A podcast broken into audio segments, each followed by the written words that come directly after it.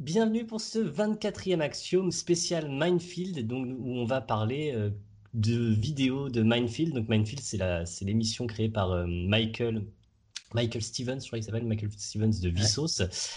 Et euh, donc il a, avec YouTube, il a créé il y a quelques années, je crois que ça commence en 2016, une émission qui s'appelle Minefield, qui traite principalement de psychologie en gros, hein, euh, en voyant large, tout ce qui touche au cerveau et aux bizarreries du cerveau et euh, aux bizarreries de, du comportement. Et, euh, et, donc pendant longtemps, c'était sur YouTube Red, en fait. Donc c'est-à-dire, le, on n'y avait pas accès à moins de, payer quelque chose. Et du coup, je sais pas si tu es abonné à YouTube Red, toi, mais moi non. Je me suis toujours dit que c'était un peu énervant. Parce que quand même, on, on, est, on est des créateurs, on pourrait avoir, je sais pas, au moins une réduction ou un abonnement automatique. Euh, surtout qu'on promeut euh, YouTube bah à chaque carrément. carrément. on a même promu euh, Mindfield une fois parce que même si c'est sur YouTube Red, il y a quelques épisodes, je crois, un, par saison qui est qui est en, accès libre et notamment celui sur sur l'expérience du trolley fait en grandeur nature euh, l'épisode s'appelle The Greater Good.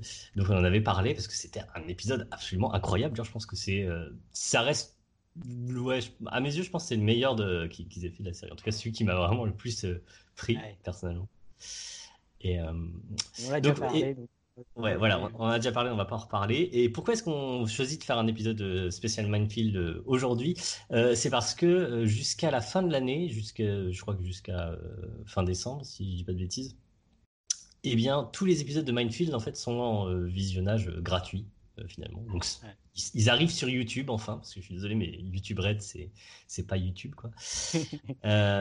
et, et donc voilà, on a pu tous les regarder et il y avait plein de trucs chouettes dedans et on s'était dit ça serait ça serait sympa de faire un, épisode pour parler bah, de, de, nos épisodes préférés de Minefield.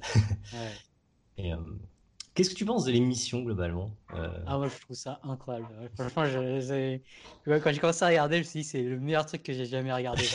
ah je pense que niveau, euh, la qualité de la réalisation est vraiment euh, top. C'est vraiment au niveau de la, réalisation de et après je trouve, moi j'adore Michael Stevens donc il, hmm. il, est très très fort. Hmm. je trouve qu'il y a un côté très télévisuel et ça, ça, me gêne un peu en fait. Je trouve il y a pas mal de, d'épisodes où je me dis, s'il avait fait ça lui-même, ça, ça aurait pas du tout la, cette, ce rendu très, euh, un, très artificiel en fait. Je pense qu'il y aurait, il y a un côté, euh, tu, tu sens que c'est, il n'y a pas le, il y a pas la patte, il n'y a pas toute la patte d'un. Il n'y a pas toute la patte, ça, ça, ça. D'ailleurs, il y a un épisode, c'est assez marrant. Il y a un épisode où euh, on lui fait tester des, des, produits pour pour euh, enfin ce qu'on appelle les sérums de vérité entre guillemets. C'est des produits qu'on utilise dans des interrogatoires pour essayer de détendre la, personne et qu'elle révèle ses, plus sombres secrets. Et, euh, et, ça, a l'air assez efficace. Donc, en gros il, était, il est vraiment dans le pâté dans le coltard complet. Et l'un des trucs qu'il devait avouer qui, qui devait ne, pas révéler et que, que la que la personne qui l'interrogeait devait lui faire avouer, c'était euh, lui faire parler du fait qu'il présente Vissos et Minefield. Et pour essayer de le piéger, euh, elle n'arrête pas d'essayer de poser des questions qui, qui présupposent qu'il qu présente euh, et, euh, et euh, pas Vsauce et, et, Minefield. Et l'un des trucs, c'est elle lui demande vous préférez présenter Minefield ou Vsauce Et donc là, il répond et ouais il répond Vissos et il dit euh, oui parce que Vissos c'est mieux parce que bah, c'est marrant parce qu'il c'est une confession qui sort du cœur quelque part. Et il dit euh, il dit un truc du genre euh, que voilà dans, dans Vissos il a pas toutes les contraintes au-dessus de, de, la production etc qu'il peut faire vraiment ce qu'il veut. Et je trouve que c'est assez intéressant. Ouais, qu'il dise ça, ça, ça C'est vrai que c'est marrant d'avoir laissé ce passage aussi euh, au montage parce qu'ils auraient pu le couper. ah, mais c'était le meilleur de l'épisode, ça aurait été dommage. parce que justement, c'est ce qui montrait que ça, que ça marchait plutôt bien quand même. Et, euh, et qu'est-ce que tu penses de la, de la science telle qu'il l'a? Parce que ça tourne beaucoup de faire des expériences scientifiques et parfois avec même une, des prétentions euh, scientifiques. Ouais. Et. Bah, il y, a, y a aussi un, un Mindfield Marathon là, qui, qui, qui, est sorti où il, il, pendant trois heures il parle de ses vidéos. Je sais pas si tu as, vu passer. Ah non, ah, ça m'aurait intéressé de voir ça. Ouais. Et, et, là c'est vraiment intéressant parce que du coup il parle de, bah, de tout ce qu'ils n'ont pas montré à la caméra et de, bah, de tous les, bémols à mettre sur toutes leurs expériences. ils parlent un moment avec, un, avec une fille du comité d'éthique en psychologie en, en, disant de fait que bah, les expériences d'habitude c'est fait sur des centaines de personnes. Bah, là, pour des besoins de télé, bah, on fait ça sur une dizaine de personnes. Euh, ouais, ça fait pas des résultats statistiquement significatifs, mais des gros guillemets sur statistiquement significatifs. Euh, et clairement, il y, a des énormes bémols à mettre. Euh, et c'est, Mais ce, qu'elle disait aussi, c'est, donc celle qui la responsable d'éthique, c'est que d'une certaine manière, c'est, pas, enfin, ça peut être peut-être quasiment vu et vu comme complémentaire parce que dans la recherche scientifique, il y a aussi énormément de biais. Et typiquement, les, sujets, euh, surtout dans les trucs qu'il fait, les sujets de, psychologie, des expériences comme ça, euh, bah, ce sera souvent sur des, étudiants, euh, des mmh. blancs américains, ce qu'on appelle les, weird, mmh. white, educated, industrialized, rich and democratic. Je sais pas c'est quoi le dernier idée. Démocratique, peut-être. Démocratique, peut-être. Et, et, là, il a un public un peu différent, un peu plus, un peu plus varié, bon, pas ultra varié non plus, parce que ça reste à Los Angeles. Il mmh. disait, ouais, nous, on a plein d'acteurs parce qu'on cherche des gens au milieu de la journée, en pleine semaine. Et euh, apparemment, à Los Angeles, il y a plein d'acteurs qui, qui, euh, qui, veulent devenir acteurs et qui, du coup, n'ont rien à faire la plupart du temps. Mmh. Oui, c'est sûr. Je crois qu'il y a des histoires sur le fait que tel ou tel participant est un acteur. Mais effectivement, tu peux être un acteur et un participant simplement parce que tu as répondu. effectivement, à Los Angeles, c'est assez fréquent. Euh, ouais. Et c'est sûr que les cohortes qu'ils ont, c'est 5 euh, individus en général. Hein, euh. Et tu peux même te demander si.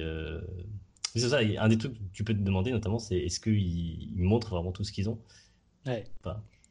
Et le truc, le, paradoxe, c'est que quelque part, ils ont plus d'argent que pour faire des recherches qu'un, laboratoire classique. Et pourtant, ils font des recherches avec des plus petites cohortes, en fait. Euh, alors que, du genre, euh, quand, ils font un truc, ce truc incroyable de mettre euh, mecs, des mecs dans un, dans un vrai labyrinthe euh, à rats, quoi. Et, c'est, impressionnant. Et tu te dis, ils le font pour, pour Michael et pour cinq autres, pour un groupe contrôle de 5. T'as construit un labyrinthe, t'as construit deux labyrinthes grandeur nature, quoi. Dis. Euh, merci la Sorbonne, là, ils ont un petit peu du mal à. ouais, mais au moins quand ils te font un euh, test, ils t'auraient mis un groupe test et un groupe contrôle euh, d'une autre taille, parce que là, c'est. Même si ça n'arrêtait pas pour les filmer, tu te dis, bah, profitez-en pour faire pour faire ça avec un peu plus de gens. c'est un peu dommage, non? Euh. C'est pour ça, je pense qu'il y a un peu une différence entre la saison 1. La saison 2 est déjà un peu entre les deux. La saison 3, je pense qu'il est beaucoup plus euh, exploratoire. Il teste des nouveaux trucs. Mmh. Alors que la saison 1, j'ai l'impression que c'était un peu plus, bon, bah, voilà, euh, l'expérience de conformité d'H. on, reproduit l'expérience qui a été faite maintes fois. On n'est pas là pour prouver un nouveau truc. On est juste là pour illustrer un truc bien connu. Ouais, effectivement.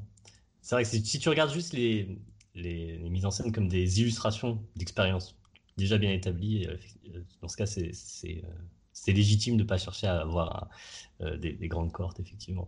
Mais après, assez souvent, c'était un, peu intermédiaire. Enfin, on va peut-être en discuter selon les, trucs dont on parle. Mais justement, dans, dans l'épisode euh, de marathon, là, du coup, il, il fait la remarque que bon, voilà, on a des petites cohortes, il montre ça à la télé, et, euh, Vissos dit un truc du genre euh, euh, Enfin, moi, je fais aussi ces émissions pour montrer la méthode scientifique. Et mmh. du coup, c'est un petit peu gênant, quoi, parce qu'on mmh. donne l'impression que la méthode scientifique se conclut sur quelques exemples, et mmh. puis en se focalisant en particulier sur les exemples les plus, les plus, enfin, les plus où il y a un truc le plus impressionnant, quoi. Et, et, du coup, c'est assez gênant. Et en effet, c'est un des côtés, un, des bémols à mettre à cette série. Ouais, puis il n'y a pas de beaucoup, il y a jamais de source en fait dans les émissions.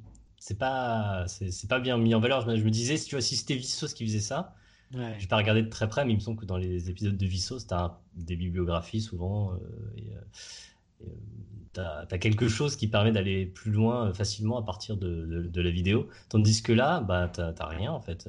As juste... Je crois que tu peux même pas mettre de commentaires. Je sais pas si tu as vu ça. Je sais pas si c'était sur tous les épisodes, mais j'avais regardé, euh, parce que c'était un épisode un peu particulier. Les commentaires sont désactivés. C'est toujours désactivé, ouais. Donc c'est euh, voilà. Donc il y a un côté, c'est pas c'est pas YouTube quoi. C'est ça. Euh, c'est quand même ce que, je me disais au bout d'un moment, parce que en plus je me suis regardé tout à la suite.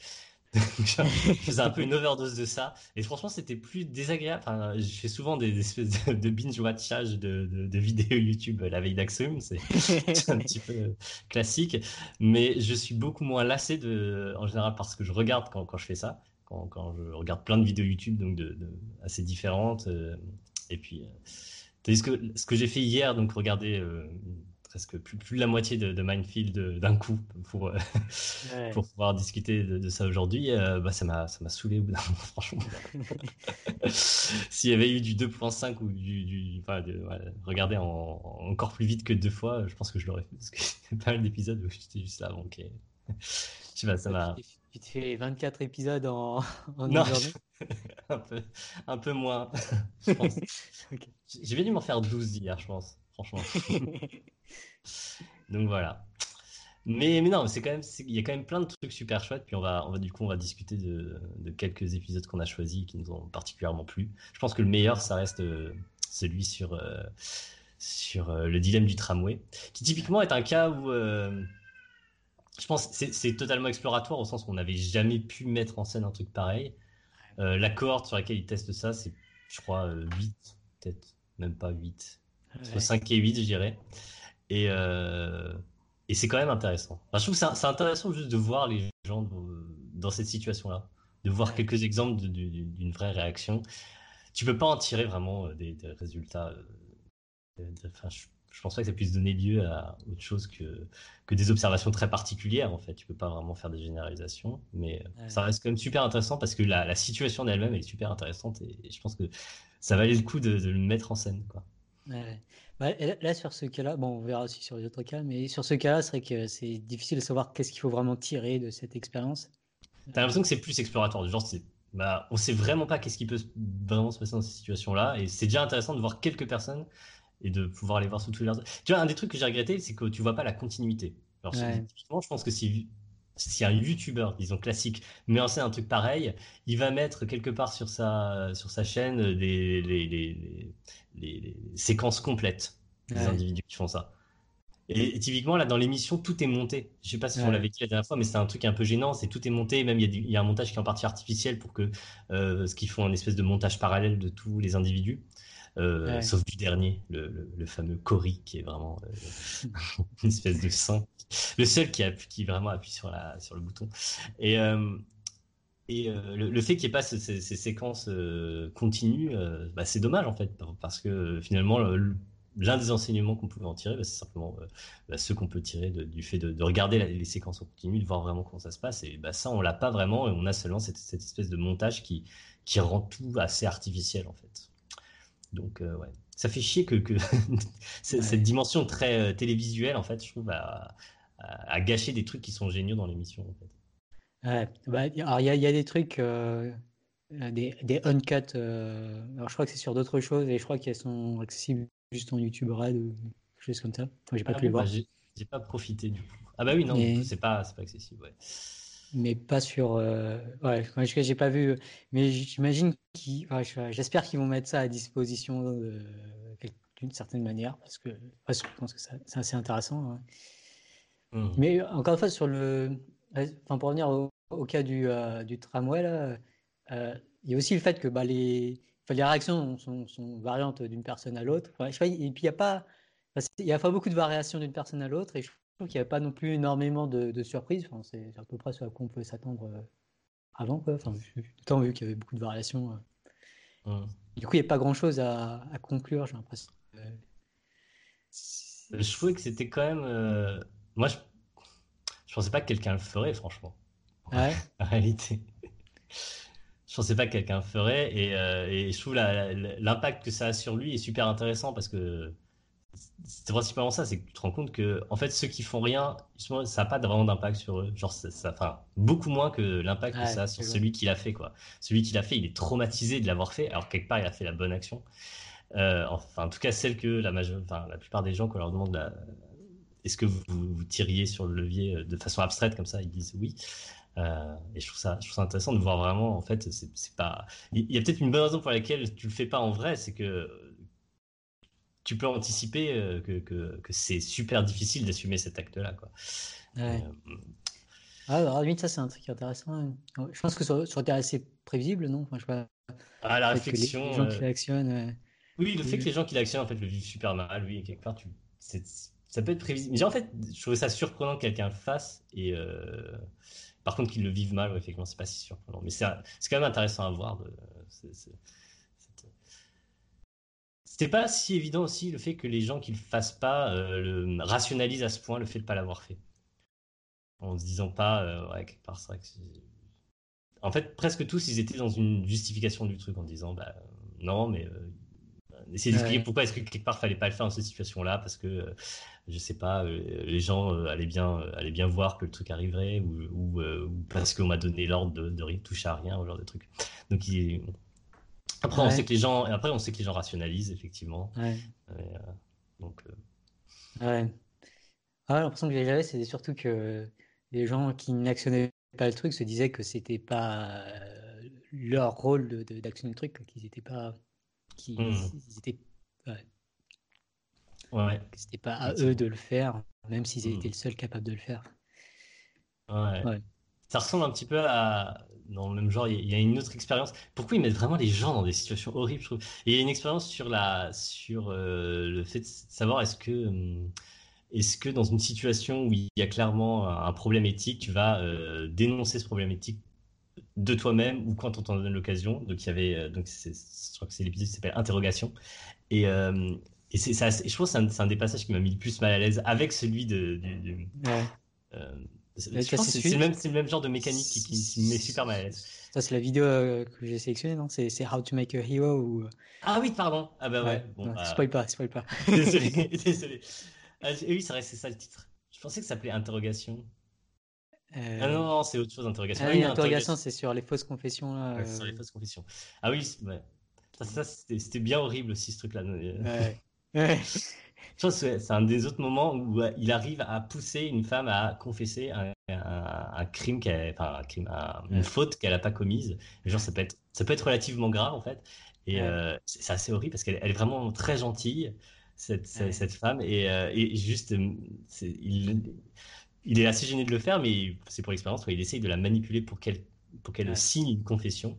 Et, il arrive à le faire et c'est horrible. Enfin, ça m'a mis horriblement mal à ce moment que le jeu, c'est aussi de le faire euh, sans aucune violence. Quoi. Oui, euh, juste, euh, sans, chantage, vraiment juste plutôt par la sympathie, justement, en essayant ouais. de.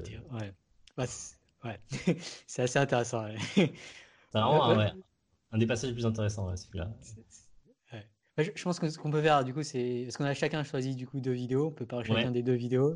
Et puis à la fin, on peut peut-être revenir sur d'autres d'autres aspects. Mmh. Ouais, on va s'organiser un petit peu pour pas faire. Premier épisode dont on va parler, l'épisode Touch, donc sur le contact. Et euh, ça, ça parle de plein de choses qui ont trait euh, à des. Euh, qui ont trait au, à la sensation de, du, toucher, quoi. Et notamment, ça commence sur un truc, c'est assez marrant, je savais pas, j'ai pas essayé, mais il y, y, a une illusion assez, assez étrange qui est que si tu prends, en gros, tu prends des saucisses très chaudes, une saucisse presque gelée, mais pas un point qui, est douloureux, hein, juste chaud, froid, chaud, froid, et que tu mets la main dessus, bah, apparemment ça produit une, sensation de douleur très très vive. Euh, alors que individuellement, chaque, chacun des trucs n'est pas spécialement désagréable. Euh, je, je, sais pas, apparemment, on ne sait pas exactement qu'est-ce qui produit cette illusion-là. je trouve que c'est déjà un bel exemple de, cas où on a l'impression que ça serait presque une illusion de douleur, au sens. Alors, ça paraît très bizarre, euh, parce qu'on a l'impression qu'il n'y a pas d'illusion de douleur. Si tu as l'illusion de la douleur, bah, tu as l'expérience de la douleur.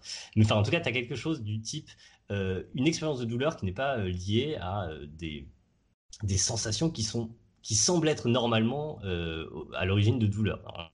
si tu as une douleur de ce type-là, c'est parce que c'est très chaud ou très froid, là c'est pas du tout le cas, et pourtant tu as quand même une sensation de douleur.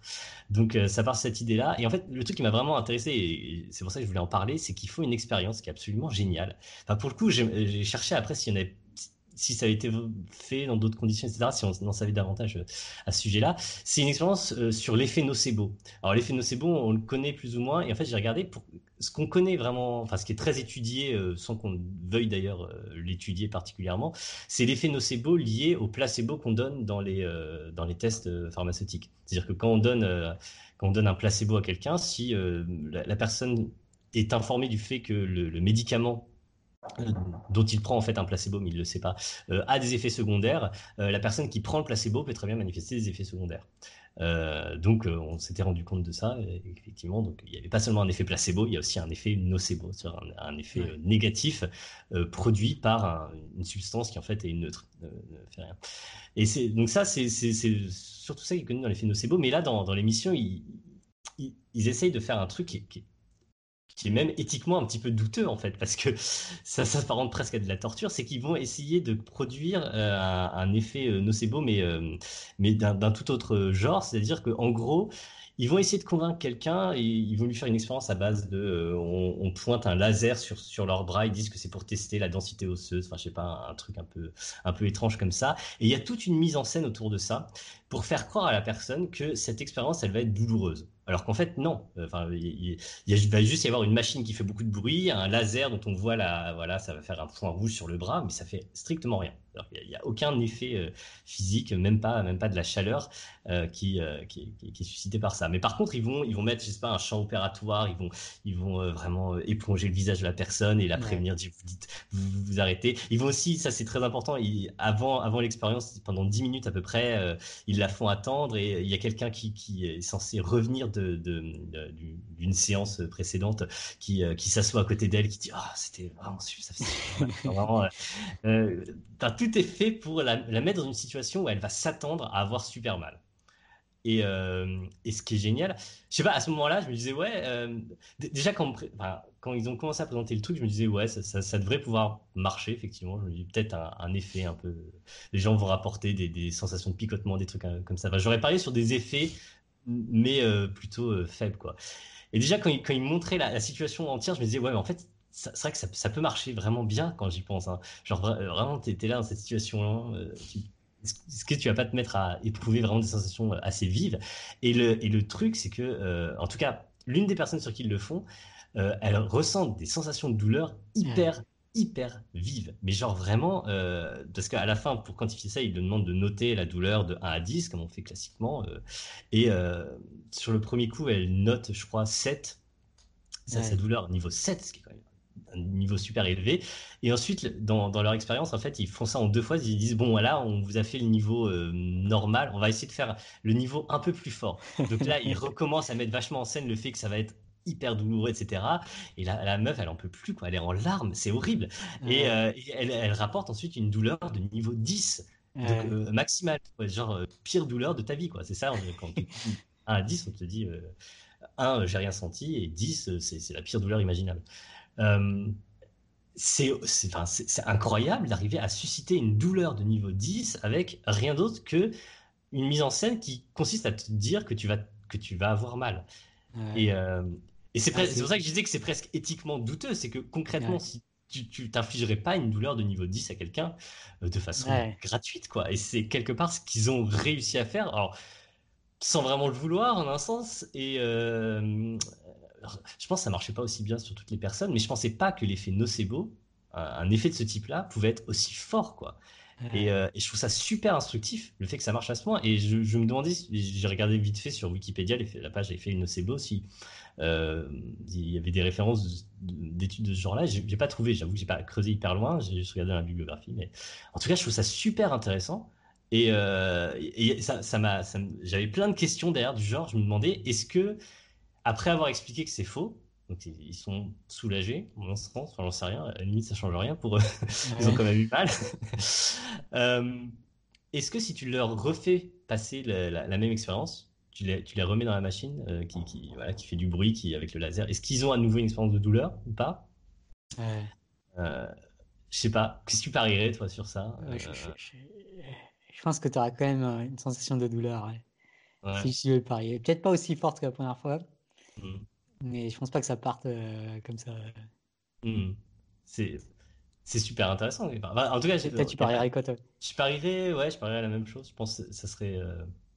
Euh, j'imagine que ce serait moins fort, mais que genre si tu avais une douleur de niveau 10, euh, comme, comme, comme, cette fille, bah, à mon avis, on te remet dans la même situation.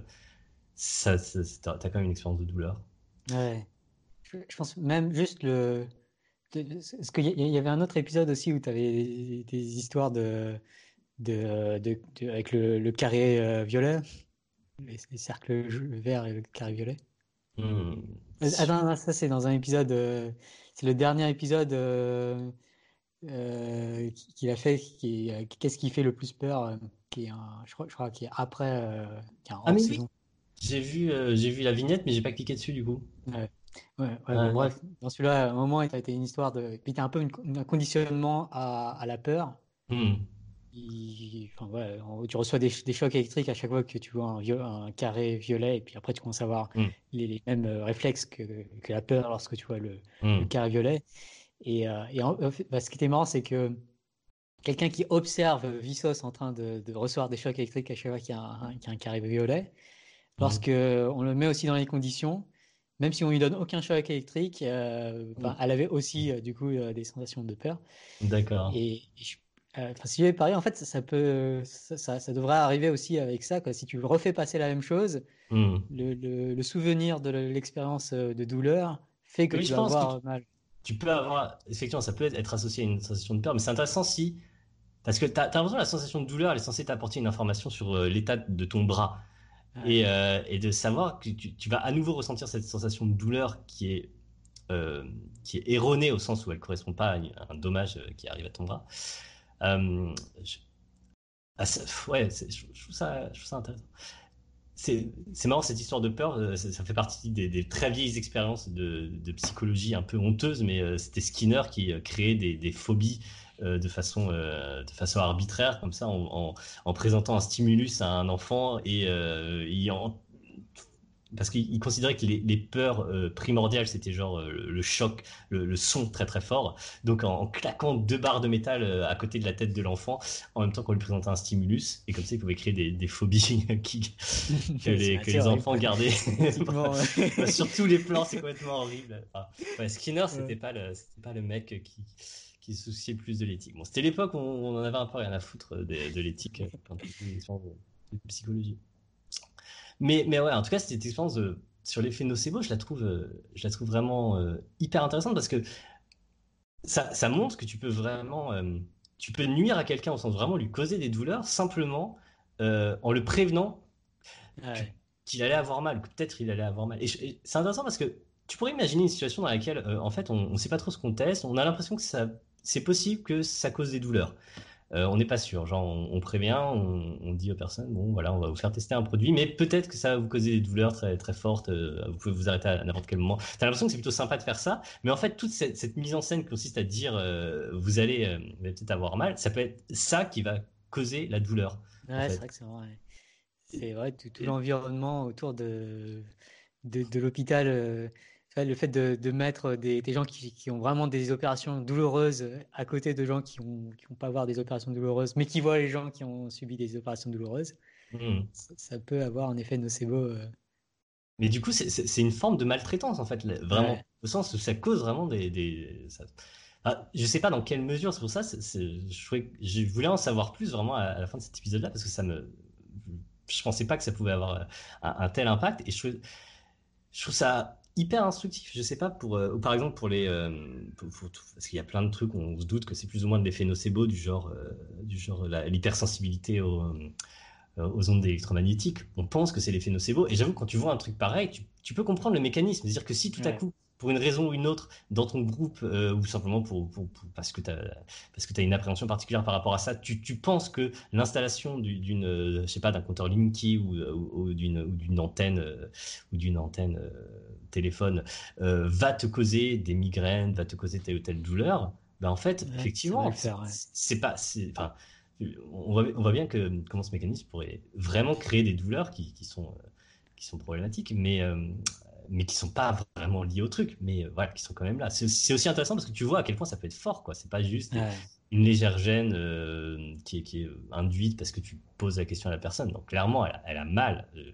la personne qui filme à ce moment-là, elle a, elle a, trop mal, quoi. c'est, ouais. Il y avait une vidéo de CJP Grey, une vieille vidéo qui c'est sur l'effet. je crois que la vidéo s'appelle This video will make you quelque chose. Euh, je, je, vais essayer de retrouver ça. Euh, où il parlait vraiment de cet effet euh, nocebo. Mmh. et il disait, je crois que j'avais entendu dans un podcast où il disait que il, le fait que, quand il a produit cette vidéo, il a fait vraiment super super gaffe. Ah, c'est This video will hurt. Donc cette vidéo va vous faire mal. Et elle, ouvre avec un, Enfin, tu as CJPY qui dit voilà, Je suis en train de vous, de vous jouer une note à je sais pas quelle fréquence. cette fréquence a été étudiée et on a, on a remarqué que les gens avaient d'horribles migraines quand ils étaient exposés trop longtemps à, cette fréquence. Mmh. Et puis il dit là, vous commencez à sentir, à sentir la migraine, et puis petit à petit, il fait monter le truc. Et puis après, il dit en fait, non, il n'y avait aucune, aucun son qui, qui, avait été joué. Et donc après, il parle de, de l'effet nocebo. Et il disait que pour préparer cette vidéo, alors je n'ai pas regardé du tout les sources de cette vidéo, mais il disait que pour préparer cette vidéo, il avait fait super gaffe et qu'il était, euh, il, enfin, il se sentait dans, une zone, euh, c'était des conseils médicaux, médicaux qu'il donnait, du coup, il, il, avait fait très très gaffe. Donc il y avait sans doute une mmh. grosse euh, revue de littérature. Mmh. Ah, mais je regarderai, ouais, parce que peut-être il y, aura, des sources là-dedans qui, tu verras des, trucs similaires. Effectivement, en plus, c'est un bon sujet d'étude. Moi, si, si j'étais psychologue et que je savais pas euh, quoi faire pour euh, prochaine, prochaine étude, je, j'essaierais un truc là autour de ça parce que je trouve ça, il y a des tas de trucs chouettes. Je me demandais aussi, par exemple, est-ce que, est-ce que donner un placebo comme antidouleur marche, marche mieux dans ce genre de cas euh, ou, un vrai antidouleur? Est-ce que, est-ce que, et ouais, est-ce que, genre, un vrai antidouleur marche mieux qu'un placebo? Je pense qu'un placebo marche pour euh, calmer ces douleurs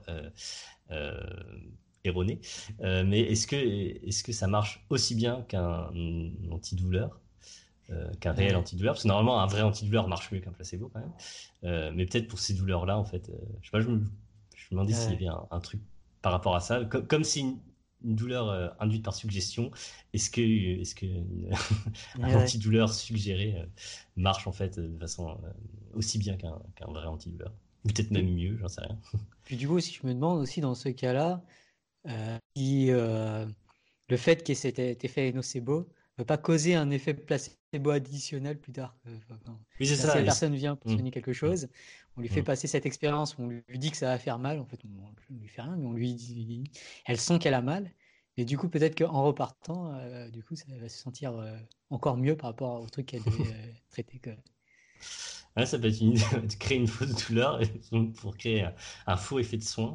enfin, un vrai. C'est ça qui est intéressant aussi parce que j'ai jamais j'ai vraiment l'impression qu'on est qu'on peut quasiment dire que c'est une douleur, c'est que c'est une, douleur illusoire au sens où quand, elle rapporte 10 de douleur dans, cette expérience où on lui a vraiment rien fait, euh, c'est difficile de ne pas avoir envie de lui dire, mais elle, elle est fausse ta douleur. Hein. Je, sais que c'est absurde de dire ça, on a toujours cette discussion-là.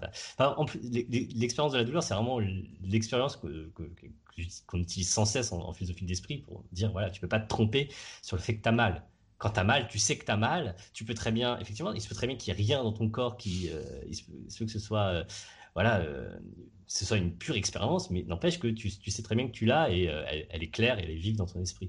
Et il euh, faudrait que je l'envoie à Patrick Beau, parce qu'on a beaucoup de discussions avec Patrick Beau autour de, ces trucs-là. Et c'est vrai que ça, il y a quelque chose comme un non-sens dans l'idée d'une douleur illusoire, genre une illusion de douleur. non, bah, même si c'est une illusion de douleur, c'est quand même une douleur. Mais je trouve que quand tu vois ça, tu as, presque envie de lui dire, vraiment, elle est illusoire ta douleur. Tu ne l'as pas vraiment. Quoi. Tu t'es convaincu que tu l'as, mais, mais tu l'as pas en fait. Ouais. Euh, parce que c'est Jupiter en parle un petit peu et il dit justement c'est la mauvaise chose à lui dire à ce moment-là. Oui, j'imagine bien. Mais parce que du coup ça va aggraver le truc et, je pense que c'est un autre problème euh, avec la manière dont on parle par exemple de, de l'électrosensibilité ou des trucs un peu dans le genre. C'est-à-dire que si, si on, dit à ces gens mais c'est que dans votre tête, c'est totalement illusoire, c'est pas clair que ça va avoir un effet vraiment bénéfique. Bah oui, non, mais en fait, c'est vrai, c'est sûr, c'est sûr. Euh, mais c'est important quand même de dire, enfin, je pense par exemple à la personne à qui tu fais l'expérience du bras, de lui dire à un moment, non, mais en fait, vraiment, on fait rien à ton bras. Ça veut pas dire qu'il se passe rien dans ta tête. Très clairement, il se passe quelque chose et, ta douleur, elle est, elle est réelle dans la mesure où, euh, ouais, tu la ressens vraiment mais ça correspond pas, euh, c'est pas, ça n'a pas été causé par ce que tu crois, c'est-à-dire ça n'a pas été causé par le rayon laser qui traverse ton bras et te fait horriblement souffrir, c'était causé par, euh, par l'ensemble des attentes que tu avais, par, euh, je sais pas, par, par cette appréhension, en tout cas ça n'a pas été causé par, par le laser. Ouais. Et, c'est en ce sens-là que tu peux dire que c'est illusoire, mais Ah, donc la cause n'est pas celle que, que, la personne croit. Mais je pense que ça, ça arrive avec pas mal de, de, de choses, on va dire. Euh, mais ça n'empêche pas le, la sensation de douleur euh, mmh. d'être ressentie. Mais je serais très curieux de savoir ce qui se passe dans, dans par, rapport à un traitement euh, normal de, de, de, la, de la douleur, quoi, qui est causée vraiment par une sensation au niveau du bras. Qu'est-ce qui se passe dans le cerveau Qu'est-ce qui fait que c'est induit quoi. Je, pense que ça doit être un peu étudié, mais ça doit pas être si facile à étudier, donc je sais pas. Et tu parierais que ça serait pareil ou différent? Bah, C'est forcément différent, c'est-à-dire qu'il n'y euh, a, a, rien qui part du bras. Normalement, le signal de la douleur, il part vraiment du bras. Quoi. Euh, donc là, il n'y a pas, y a pas je de. Pas, ça, il pourrait même y avoir un truc qui part du bras. Je pense que c'est vraiment un truc qui part du bras. Tu peut-être que le cerveau envoie des... Ouais, bah, dire, bah, envoyer des signaux au bras, qui te lui envoyer des signaux que. Genre, il y a des. Je, sais pas je pense qu'elle a vraiment l'impression d'avoir mal au bras. En fait, c'est une bonne question. Est-ce que les nocicepteurs euh, classiques sont vraiment activés? Ou est-ce que c'est euh, quelque chose, genre, normalement, les nocicepteurs sont activés, puis après, il y a tout un traitement dans le cerveau, et euh, finalement, c'est ce traitement-là qui est reproduit, mais sent que les nocicepteurs soient activés. ou est-ce que, en fait, vraiment, c'est toute la chaîne qui est, qui est activée depuis les nocicepteurs jusqu'à. Je sais pas. Ah, elle, a la sensation d'avoir mal au bras. Oui, mais tu. Bien que l'information. J'imagine que l'information lui vient du bras. Tu peux avoir, et tu peux imaginer genre que tout le traitement conscient euh, auquel tu as accès normalement quand tu as une sensation de douleur, euh, parce que le, nocicepteur, tu n'as pas un accès conscient au nocicepteur, tu as juste un accès conscient à quelque chose qui est causé par euh, l'activation d'un nocicepteur. Ça, ça, crée toute une chaîne. Donc tu peux, je sais pas, il me semble que ce serait, ce serait pas impossible que ce soit juste cette partie-là du, du, du, traitement de la douleur qui est, qui est, qui est reproduit, qui se, qui se remanifeste mais euh, sans, sans, qu'il y ait le début de la chaîne. Parce que, parce que, à mon avis, il y a clairement des, des, signaux qui vont vers le bras, quoi, genre hérisser le poil, euh, contracter les muscles, quelque chose comme ça. Quoi. Mmh. Du coup, il y, a, forcément des modifications physiologiques au niveau du bras. Normalement, les nocicepteurs, ils sont censés réagir à un stimulus bien précis. J'ai du mal à imaginer pourquoi est-ce qu'un nocicepteur. Enfin, c'est possible, hein, euh, mais pourquoi est-ce que, je sais pas, un nocicepteur qui est sensible à la douleur ou à la pression ou à ce genre de truc s'activerait alors qu'il n'est pas, qu'il est pas mis dans ces conditions-là en réalité. Je, les, sais pas. Hein. Les expériences aussi, on te, on te, on te montre un faux bras. Enfin, on a mm. l'impression que c'est ton bras, mais c'est un faux bras. Et puis, euh, puis, puis tu as, l'impression que c'est ton bras, ou, mm. tu es en réalité virtuelle, par exemple, et tu penses que c'est ton bras, tu finis par t'habituer. Et puis, à un moment, on te, je sais pas, on, te, on fait mal au faux bras. Mm. Euh, est-ce, est-ce que tu as des stimuli qui viennent du tout de ton vrai bras? Hmm. Bonne question, je sais pas. Je sais pas. On a dit ce genre de truc, pour le coup, ça doit être plus facile à étudier parce que c'est moins, c'est moins douteux moralement. euh, mais... euh, ouais. Bah, ça donne envie d'en savoir plus sur le fonctionnement de, tout ça. Mais en tout cas, moi, je trouvais ça vraiment instructif parce que il me semble que c'est important de savoir à quel point. C'est comme euh, savoir que l'effet placebo marche, c'est important pour, pour, pour, des gens qui, je sais pas, qui prennent des décisions euh, par rapport euh, aux médecines euh, alternatives, genre de trucs, de comprendre pourquoi est-ce que. Mais de la même façon, savoir que l'effet nocebo existe, savoir que ça, ça, peut être vraiment puissant comme ça, et, mais savoir aussi que bon, ça, ça, correspond à rien en réalité, donc tu vas pas. Bah, je trouve ça, ouais, je trouve ça important. Et, il y a aussi un, un, autre épisode de Mindfield sur l'effet placebo où où ils, prennent des, enfants euh, qui, ont, qui, ont, différents euh, problèmes euh, d'eczéma, de, de, migraine ou d'hyperactivité. Mmh. Dans, dans l'épisode marathon, ils disaient qu'en fait, ils, étaient, ils en avaient beaucoup plus. Ils n'ont montré que 3 dans la vidéo, mais en fait, ils étaient, je sais pas, 8, quelque chose comme ça, ou 8 à 10. Mmh. Et, et, puis, le, les amener dans un, dans un fMRI, dans un, dans un IRM. Mais l'IRM était éteint, et puis on faisait, mmh. ils mettaient les, enfants à l'intérieur de l'IRM. Et, euh, alors, il y avait un petit peu un mensonge par omission de la part des, de, des Vissos. Et, C'est qu'il mentait. Ouais. Il, disait, il disait pas que l'IRM était. Ouais. il mentait pas aux parents. Il disait pas que l'IRM était, était allumé à l'enfant, quoi. Mais. Mmh. Euh, ouais, il disait pas non plus qu'il était éteint, quoi, si je me souviens bien. Voilà. Et, donc, et puis il y avait tout, tout, enfin, toute l'atmosphère de, de, l'hôpital, de tout l'environnement qui fait que ça a l'air vraiment une vraie expérience, un vrai traitement. Et, et du coup, et, en fait, ça marche super bien, apparemment. Les, résultats sont, sont, vraiment, vraiment euh, impressionnants, mmh. où euh, les enfants euh, diminuent leur migraine et tout ça. Mmh. Ouais, c'était intéressant sur le traitement du mensonge dans cette, dans cette mise en scène. C'est-à-dire qu'ils insistaient beaucoup sur le fait que c'est. Alors, c'est peut-être pour ça qu'ils faisaient ça avec, les, avec des enfants, parce que d'une certaine façon, euh, L'important, c'est pas de mentir aux parents, surtout à ce moment-là. Et, c'était très clair pour les parents que voilà, l'idée, c'était d'utiliser le, décorum scientifique et euh, pour permettre euh, de, aux enfants de, modifier eux-mêmes leur cerveau d'une certaine façon. Euh, mais c'est vrai que tu as du mal à imaginer comment ça pourrait marcher de la même façon pour des adultes. Parce que... Mais après, après c'est vrai que même quand tu sais que c'est faux, euh, apparemment, l'effet placebo euh, continue de, marcher. Mais, euh, ah, un, truc à dire, c'est que les, les enfants avaient essayé d'autres traitements avant. Là, un, truc, un conseil de base, c'est d'abord les traitements. Effectivement. Et, bon, après, ce qu'ils disaient, c'est que du coup, ils avaient beaucoup de mal à publier ça, apparemment, les chercheurs. Hmm fait cette étude, cette étude avec, avec Vissos, qui est du coup co-auteur de, de, cet article. Et, et, en fait, c'est une expérience qui est aussi difficile à, à reproduire, euh, notamment parce que ça coûte assez cher de, de mobiliser un, un faux IRM. IRM quoi. Avec, tous les acteurs. Et, mais du coup, ils étaient en train de voir s'ils ne pouvaient pas faire des solutions intermédiaires, pas aussi. Euh, enfin, qui ne demandent pas l'accès à un IRM, euh, hmm. qui serait quand même efficace. Hmm. C'est sûr, mais ça coûte moins cher qu'un IRM, un faux IRM quand même. C'est une chose. un IRM en carton. Il faut pas qu'il soit trop en carton, sinon ça se voit.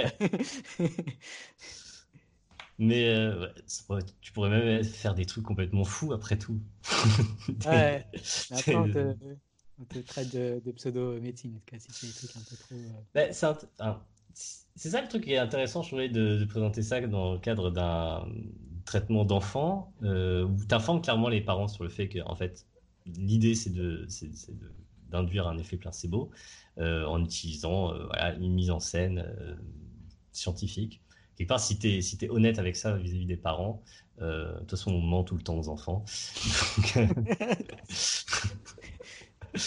voilà. Et même aux enfants, on ment pas vraiment, au sens effectivement, c'est plus du mensonge par omission. On va leur dire, euh, voilà, ce que, ce que cette machine fait, c'est que ça, euh, euh, je sais pas comment il tournait ça, mais avec l'idée que c'est finalement lui-même qui, qui, produisait ce changement dans son cerveau.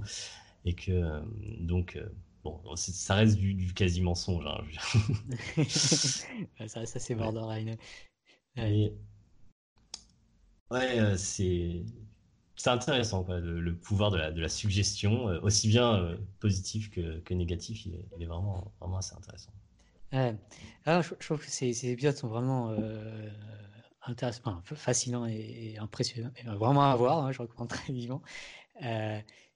Ce que ça montre aussi, c'est que pour beaucoup de, enfin, une grosse partie du traitement médical, c'est euh, ce que j'appelais le traitement informationnel, enfin, tout, tout l'environnement informationnel autour, euh, parce que juste via l'information donnée au cerveau et pas forcément euh, à la douleur, enfin à l'endroit où on a la douleur ou au problème spécifique, en fait, on est capable de traiter, enfin, d'avoir une sorte de traitement des gens avec des vraies différences physiologiques. Mmh. Et, du coup, l'environnement informationnel, c'est quelque chose euh, sur lequel il faut vraiment, je pense, prêter euh, beaucoup attention, mmh. à la fois d'un point de vue individuel, c'est-à-dire que enfin, chacun d'entre nous, on peut faire un peu plus gaffe à notre environnement informationnel. Quelles sont les informations qui font qu'on va avoir des effets nocebo, par exemple? Quelles sont mmh. les informations qui vont avoir plutôt tendance à nous encourager, à nous faire croire, par exemple, qu'on... Parce que typiquement, le truc, c'est l'enseignement des maths euh, l'effet nocebo et placebo euh, joue à, 3000%, enfin je ne sais pas à combien de pourcents, mais c'est vraiment la, performance d'un individu en mathématiques euh, dépend énormément de est-ce qu'il il a en effet nocebo sur les mathématiques ou est-ce qu'il a en effet placebo sur les mathématiques. Mmh. c'est marrant comme idée. si, tu crois que vous, si on dit que vous allez souffrir en maths, c'est ça. ça va vous faire souffrir. C'est ça, tu peux dire, un prof qui commence un cours de maths en disant Bon, bah, aujourd'hui, ça va être galère et on va un petit peu souffrir. Euh, bah, il inflige euh, une douleur. Alors, je ne sais pas si elle est mmh. à combien sur l'échelle de 0 à 10, mais il inflige littéralement une douleur à ses, étudiants. D'un point de vue éthique, c'est quand même pas mmh. top. Mais oui, c'est un, truc que je me disais aussi, c'est que globalement, ce que, vous pouvez tirer de, ce truc-là sur, sur l'effet nocebo, c'est que, euh, c'est que des gens qui annoncent, je sais pas, que, que, qu'on va être malade à cause de ceci ou cela, ils peuvent dire non, mais c'est juste de la précaution, etc. Mais en fait, concrètement, cette annonce-là peut vraiment faire souffrir des gens. Euh, si tu commences à dire, on va, va pas parler de, de, sujets qui passent, mais si tu commences à dire que, que, tel, que tel pesticide nous rend malade, bah, en fait, ou que, ou que, les ondes électromagnétiques nous rendent malades, concrètement, ce à quoi tu peux t'attendre, c'est que des gens vont tomber malades parce que tu l'as dit, et pas du tout parce que, il y a vraiment, parce que ces choses-là vont vraiment nous rendre malades. Euh, donc, il y, a de bonnes raisons d'être vraiment prudent avant d'être avant avant d'être euh, avant d'annoncer ce genre de truc parce que c'est vraiment une forme de maltraitance en fait. Ouais. Euh, et euh, voilà, je trouve ça. Ouais, c'est vraiment le deuxième point. En tout cas, je parlais de l'échelle individuelle, faire mm. gaffe chacun à soi, mais après, il y a l'échelle collective. Euh, mm. Aujourd'hui, il y a des médias et qui mettent, ou des réseaux sociaux qui mettent en avant certaines informations plutôt que d'autres. Et il y a vraiment. on peut faire des effets nocebo à très très grande échelle, ou, placebo. Quoi. Donc, mm je pense que c'est important de au moins avoir ça en tête quelque part, de dire que une grosse partie euh, de la santé publique se joue sur euh, quelles informations sont diffusées. Mmh. C'est pas une raison pour dire tout, enfin, je sais pas dire que tous les trucs vont nous, vont, nous soigner parce que finalement, tu induirais un effet placebo du même coup, mais disons, euh, au moins pour éviter d'avoir des discours qui sont, qui sont pas fondés, en particulier pour dire que c'est quand tu dis que c'est nocif, quoi. Ouais. Bah, la deuxième vidéo dont on va parler euh, aujourd'hui, euh, donc toujours de, de, cette super série euh, Manfield, je vais parler de un truc qui s'appelle In Your Face. donc c'est un, un, épisode sur la destruction qui ouvre sur une scène assez amusante où, ah, ouais, en gros Michael Stevens est en train de dire qu'on a cette envie souvent en nous de détruire, on aime détruire, on a un certain plaisir à détruire les objets autour de nous. Et euh, il fait ça en détruisant euh, une voiture, ce qui, est assez marrant, tapant sur une voiture.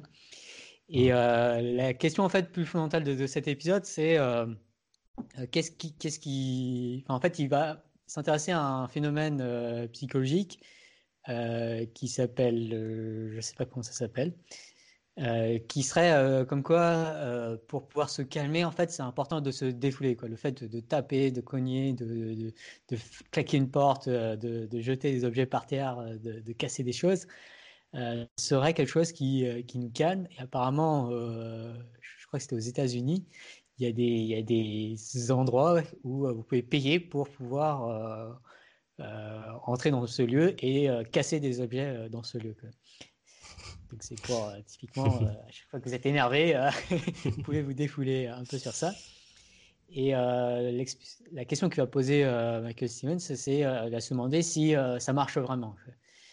Et pour ça, il parle avec un chercheur en psychologie qui, qui, a l'air de dire en fait non, en fait ça perd d'être très très clair, Wanda.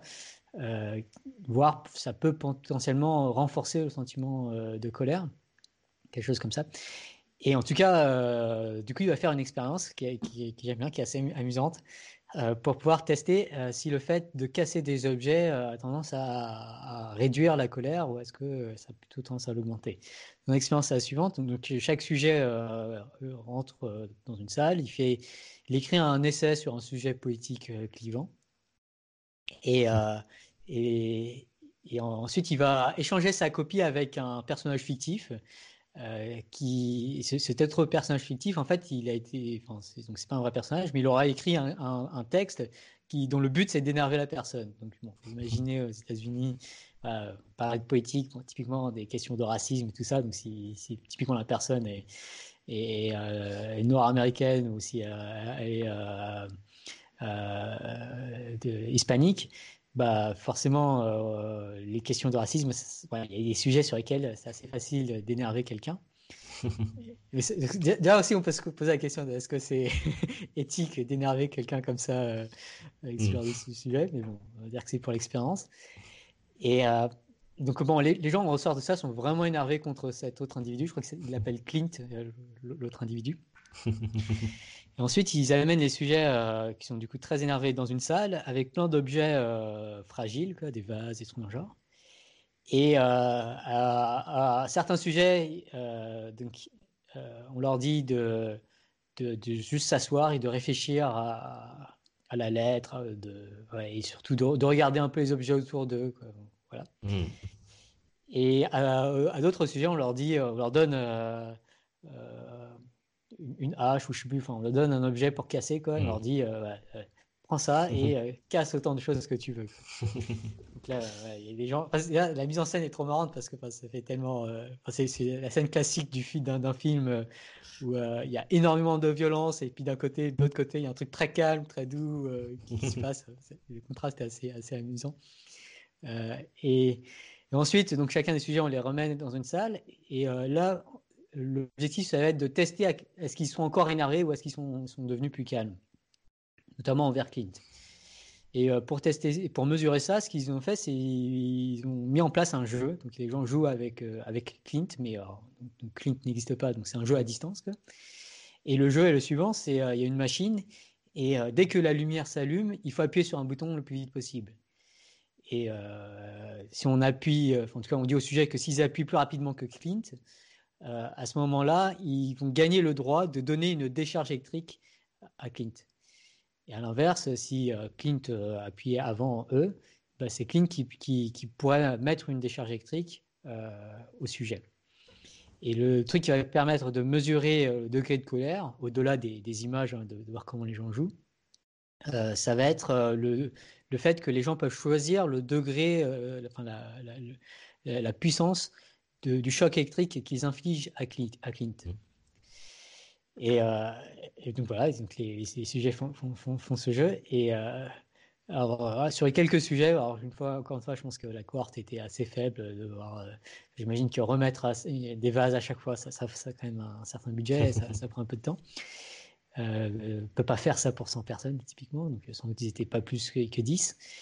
Euh, mais ce qu'on observe euh, assez nettement dans l'épisode, c'est que les sujets qui, qui, qui, sont restés calmes, bah, quand ils vont jouer au jeu, ils vont, ils vont, être assez calmes et voir en fait ils vont trouver le jeu rigolo. il y en a mmh. même un qui, qui est là disant ah tu m'as eu ah, ou ah tiens je t'ai eu et puis mettre des, des charges parfois même le plus faible possible, enfin très très faible. Il hmm. dit Ah, tiens, vas-y, prends-toi ça. Allez, ils appuient sur le bouton juste une fois, tout doucement, quoi, et puis, puis ils continuent le jeu, et en l'impression qu'ils jouent, quoi. Ils sont en mode jeu, quoi. Donc, euh, calme. Alors que les autres sujets qui ont cassé euh, tout dans la salle avant, eux sont en mode euh, ultra vénère. ils mettent le, curseur à fond. Est-ce que il y a même un moment où, Michael va, va, dire à quelqu'un du, du, premier groupe, du, du, groupe qui n'a pas cassé la salle, il va leur dire, vous savez que vous, vous pouvez changer l'intensité du, ne le changez pas quoi. Et hmm. puis l'autre répond, ouais, non mais non mais ça, ça va comme ça. Alors là, au contraire, c'est exactement l'opposé. Les mecs sont super vénères, le, le, curseur est à fond. Quand ils mettent une décharge, ils appuient longtemps dessus, euh, avec des rires. Ah, vas-y, prends-toi ça. C'est assez marrant à voir. Et euh, pareil, il y a un moment où Michael dit euh, je veux juste savoir à quelle, euh, à quelle intensité vous l'avez mise. Et puis là, tu, tu la vois qui, qui, diminue le truc et dit Oh, je suis. caché sa, sa, colère. C'est assez marrant. Et, euh, en, tout, cas, l'expérience, encore une fois, c'est un, une petite cohorte, mais je pense que les, tailles des faits sont tellement énormes que ça, ça permet d'augmenter de, de, significativement la crédence en le fait que lorsqu'on casse des objets, en fait, eh ben, euh, on se calme pas du tout en fait euh, lorsqu'on casse ces objets. Euh, on augmente potentiellement même, en tout cas, on ne diminue pas de façon importante la colère qui est en nous. Et à mmh. l'inverse, ce qui calme, bah, ça a l'air tout simplement de, s'asseoir et de, ne rien faire. Mmh. ce, que, je trouve assez intéressant. Il y a un, petit bémol à mettre à, tout ça, qui est que à un moment, donc Michael Stevens euh, parle avec un boxeur en lui disant euh, quand, tu te bats comme ça est-ce que est-ce que avant un combat est-ce que tu cherches à être énervé euh, Et le boxeur répond ah non non non absolument pas. En fait, c'est les combats c'est un, truc très stratégique, très faut faut, être bien concentré. Et ce qu'il dit c'est qu'au contraire, il faut essayer d'être le plus calme possible avant avant un combat. ce qui est assez intéressant. Puis après, si, euh, Michael lui demande quand même euh, si tu veux te défouler, euh, parce que ça fait quand même pas du bien de taper dans un punching ball. Et là, le boxeur répond oui, oui, ça fait en fait beaucoup de bien de, taper dans un punching ball. Mais c'est. Mais en fait, il y a tout un rituel qui vient avec, avant, avec et avant cela. Notamment le fait juste d'aller à la salle de sport, puis de se concentrer sur le punching ball et de chercher à bien le taper qui est, euh, qui est très différent de la, la colère, enfin de la manière dont on pourrait vouloir casser un objet ou claquer une porte. Mmh. Où là, du coup, ça, ça calme pas du tout. Mmh. Et puis euh, l'autre partie du coup amusante euh, de, de, cet épisode, c'est que bah, Michael à un moment va, va chercher à défouler, se défouler sur le boxeur, à lui donner des coups, à lui, faire mal. Donc au début, il se bat un petit peu. Enfin, le boxeur cherche plus à esquiver. Et, et puis au bout d'un moment, là, je sais pas, il, a dû se rendre compte que Michael n'était pas très puissant. ça se voit peut-être déjà. Et ouais, Michael commence à, taper euh, sur, le torse du, du boxeur. C'est un peu humiliant, mais. un peu humiliant parce que le boxeur ne pas dans le poil. Je dis allez, allez, allez, Et, euh, ouais.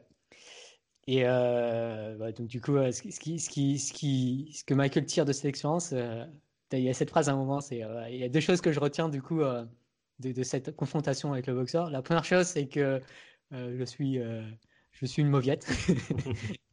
Et la deuxième chose, c'est que en effet, dans un cadre sportif, ça permet vraiment de se calmer, le fait de d'avoir cette, enfin, le, sport permet de se, de se calmer. Mmh. J'avais une, une, réflexion, je me faisais parce qu'on n'a pas toujours l'occasion de casser des choses, mine de rien, on le fait assez peu. Et je me disais, euh, si on voulait refaire l'expérience, une variante, ce serait de, demander euh, à un premier groupe de euh, tweeter ou de, mettre une photo de, la copie sur les réseaux sociaux avec un commentaire, un truc comme ça. On les laisser avec leur, leur, portable comme ça pendant une heure, où ils, tweetent, ils vont parler avec leurs amis, etc. Ils vont, ils vont, voilà, ils vont faire ce qu'on fait tous. Et à l'autre groupe de pas lui laisser son portable, quoi, de, de, forcer à faire un, un truc euh, qui l'occupe, mais euh, voilà, qui n'est pas lié à ça. Et de voir. Euh, pour le coup, c'est très prévisible, mais c'est pas grave. mais je pense, je pense très clairement qu'on observera en gros la même chose, quoi, que c'est l'équivalent de, s'énerver. C'est-à-dire que si, si tu as passé une heure à, à voilà, à, montrer ça à d'autres gens, à dire T'as vu ce qu'il a écrit, c'est vraiment scandaleux, comment, comment est-ce que les gens peuvent penser ça très clairement, euh, ça, va, ça va renforcer ton, ta, ta colère et, et faire que dans, dans, la deuxième tâche, effectivement, je pense que tu vas bien appuyer sur le bouton violemment pour, euh, pour montrer à quel point, euh, à quel point t'es pas d'accord. Donc, une voilà, petite variante qui coûte, qui, coûte, qui coûte beaucoup moins cher que de casser des vases, etc. Si, quelqu'un veut essayer de tester ça, c'est beaucoup plus facile à, à mettre en place. Mais les résultats, je, me semblent assez, assez prévisibles. ouais. Je pense que ça ne m'étonnerait pas que ce soit pire. Quoi, parce que, parce que là, là, tu peux dire l'action de casser est, déconnectée. Et puis en plus, c'est moins, il y a un côté moins instructif au sens où euh, c'est pas une action qu'on fait en réalité. C'est assez rare qu'on s'énerve au point de casser des trucs. Euh, tandis que ça, c'est vraiment euh, notre pain quotidien, quoi. De, de, euh, il y a un truc qui m'énerve et tu le postes et t'en parles avec des gens, et tu dis à quel point ça t'énerve et les gens te, te, justifient dans le fait que ça t'énerve et t'es encore plus énervé, etc. Enfin, c'est évident, mais ouais, c'est. Ouais. la, colère, c'est un mm. sentiment ultra addictif quand on est énervé. Et on cherche souvent à trouver des raisons pour lesquelles notre colère est justifiée. Mm. Et peu importe ce que l'autre dit, euh, si l'autre essaie de nous calmer, euh, ça va nous énerver. On va trouver des raisons pour lesquelles ça nous énerve. Et, si l'autre euh, nous dit qu'on a raison, bah, on va trouver notre colère justifiée. c'est vraiment, on est en mode raisonnement motivé sur pourquoi est-ce qu'on est justifié d'être en colère à chaque fois qu'on est en colère. Et, et du coup, bah, si, si, si j'extrapole la vidéo de, de Manfield, du coup, le conseil, ça serait bah, de, de, chercher à passer à, autre chose, à vraiment ne rien faire, ne pas réfléchir à sa colère, ou je sais pas, peut-être réfléchir à sa colère, mais pas l'exprimer. en tout cas, clairement, s'éloigner de Twitter, c'est plutôt une bonne idée pour se calmer. Ouais. S'éloigner de son téléphone de façon générale. Je trouve que ça, donne, envie de faire des expériences de psychologie, toutes ces vidéos. Parce qu'à chaque fois, il invente des, dispositifs qui sont super chouettes. Et tu dis, ah, euh, Après, il y, a ce problème-là qui est que. En fait, on est des bons psychologues de façon générale. On arrive assez bien à anticiper la réaction des gens. Et donc, euh, une expérience de psychologie euh, qui obtiendrait des effets euh, clairs et nets, en général, effectivement, elle ne nous surprend pas. Il y, a, tout ce problème-là qui est que la psychologie, elle est probablement, elle produit beaucoup de faux résultats parce qu'en fait, les trucs évidents, on n'a presque pas envie de les tester tellement on se dit oui, mais bon, c'est évident que c'est ça qui va se passer. Ouais. Alors que c'est pas si évident, hein, c'est juste qu'on a un très, bon, un très bon appareil cognitif pour, pour ce genre de tâches. On sait très bien anticiper les réactions des gens. Mais, donc, mais là, pour cet épisode Autant ça allait, euh, enfin, ça, allait dans le sens de ce que j'aurais prédit, mais le, la taille d'effet est beaucoup plus grande que ce que j'aurais prédit. Euh, enfin, notamment les, gens qui, qui, qui n'ont rien cassé, j'aurais pas parlé qu'ils soient aussi calmes. Mmh. Genre, tu parierais si on, faisait ça sur 100 euh, personnes au lieu de, de 10, qu'on retrouverait des tailles d'effet similaires ou plutôt ouais, j'ai l'impression que c'était euh, en tout cas, sur l'ensemble des personnes, en tout cas dans les vidéos qui étaient montrées, sur l'ensemble des personnes qui, qui ont été, qui n'ont rien fait, et sur l'ensemble des personnes euh, qui ont, qui ont cassé euh, dans la salle, il y avait quand même un, delta assez énorme. Quoi. Hmm. Tous ceux qui ont cassé étaient vraiment très très énervés après. Hmm. puis dès qu'ils recevaient un, recevaient un choc électrique, ils, ça les mettait hors d'eux. Quoi. Hmm. Alors que les autres, ils, trouvais ça quasiment rigolo. Enfin, c'est peut-être que j'exagère un petit peu là, mais hmm. l'écart était vraiment vraiment marqué. Euh, alors euh, peut-être que sur une cohorte plus grande, euh, l'écart serait un petit peu moins marqué, mais je pense qu'il serait. Enfin, ça me semble. Enfin, si je devais parier, il y a vraiment un effet, une taille d'effet énorme sur la manière dont on traite notre colère. Hmm. Ouais. J'aimerais bien quand même être dans une salle où, je pourrais tout casser. ce que je me disais aussi c'est que si j'avais vu l'épisode et que j'avais été dans le groupe où je casse pas tout, j'aurais été un peu dégoûté. ça a l'air assez amusant quand même. Après, tu sais pas que les autres on leur dit de tout casser, donc euh, c'est pas prestation. Ouais, mais, ouais, après, coup, tu verras l'épisode et. j'ai déjà euh, fait un stage ouvrier une fois où. Euh, bon, bah, j'étais dans un stage ouvrier où, et puis à un moment, on disait bon, bah voilà, ça c'est des vieilles palettes, il faut les casser et, et puis les jeter à la poubelle. Mm. Et euh, le premier réflexe, c'est ouais, je vais taper euh, partout comme ça. Et en fait, c'est pas du tout efficace. Euh, on casse pas mm. grand chose. Et puis, du coup, après, on nous a montré comment casser le truc et ça marchait beaucoup mieux. Mais j'ai l'impression que si, si, si tu optimises un peu, enfin, si tu réfléchis un peu comment bien casser les choses. si, si, tu te lances à corps perdu, bon, c'est marrant 5 minutes, mais bon, d'un moment, t'as l'impression que bon, ça ne lance pas grand chose. Mais si tu réfléchis à comment bien casser les choses, après là, tu, tu passes un peu en mode je tape dans un, petit, dans un punching ball. Hmm. Et c'est en fait finalement assez, assez calmant. Mais... ouais, j'imagine. ouais. Et sinon, il y a la fin de l'épisode aussi où il demande. Euh, euh, en fait, il, montre, euh, il donne du papier bulle à, des sujets et il, leur, il, montre des vidéos de, de chiens. Et enfin, des vidéos, je crois que c'est des vidéos de chiens, des vidéos euh, sans chiens. De paysages. de paysages. Et euh, du coup, enfin, ce qu'il va analyser, c'est de, même des chiots, quoi, des, des, trucs très, très, très mignons. Quoi. Mmh.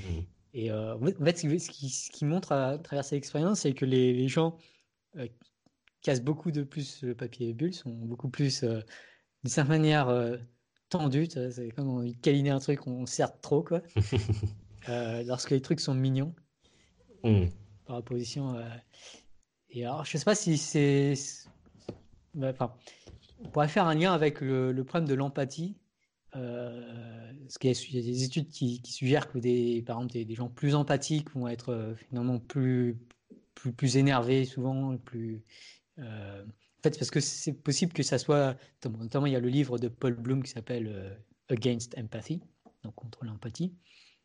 Et c'est sans doute lié au fait que lorsque on éprouve de l'empathie, souvent on éprouve de l'empathie pour son cercle proche, pour des, gens proches de soi.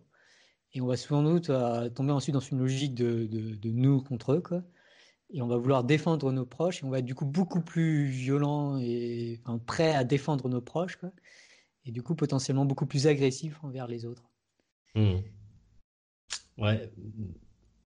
Je sais pas si c'est lié vraiment à l'explosage du, papier bulle dans, dans la vidéo. J'ai l'impression que c'est je sais pas. Mais genre, il disait qu'on n'avait pas vraiment d'hypothèse sur pourquoi est-ce qu'on observait ça. C'est un truc qui est c'est un effet assez connu. J'ai oublié le nom, mais c'est un nom en psychologie. Le fait qu'on aime bien détruire quelque chose, qu'on voit quelque chose de mignon. Enfin, l'association entre destruction et euh, ou abîmer et, euh, et euh, fait de voir un truc mignon. D'ailleurs, on dit ah il est tellement mignon, j'ai envie de le croquer. c'est quelque chose dans ce goût-là.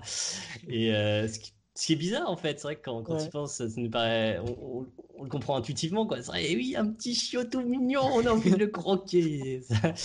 et euh, mais c'est bizarre comme réaction en fait quand tu réfléchis. Pourquoi est-ce qu'un truc tout mignon, on a envie de le croquer, on a envie on n'a pas envie de lui faire du mal, mais on a envie de le, de, le squeezer, tu vois. ouais, c'est ça.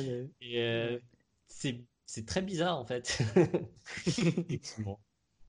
Euh, on est des drôles de machines, hein, euh, vraiment.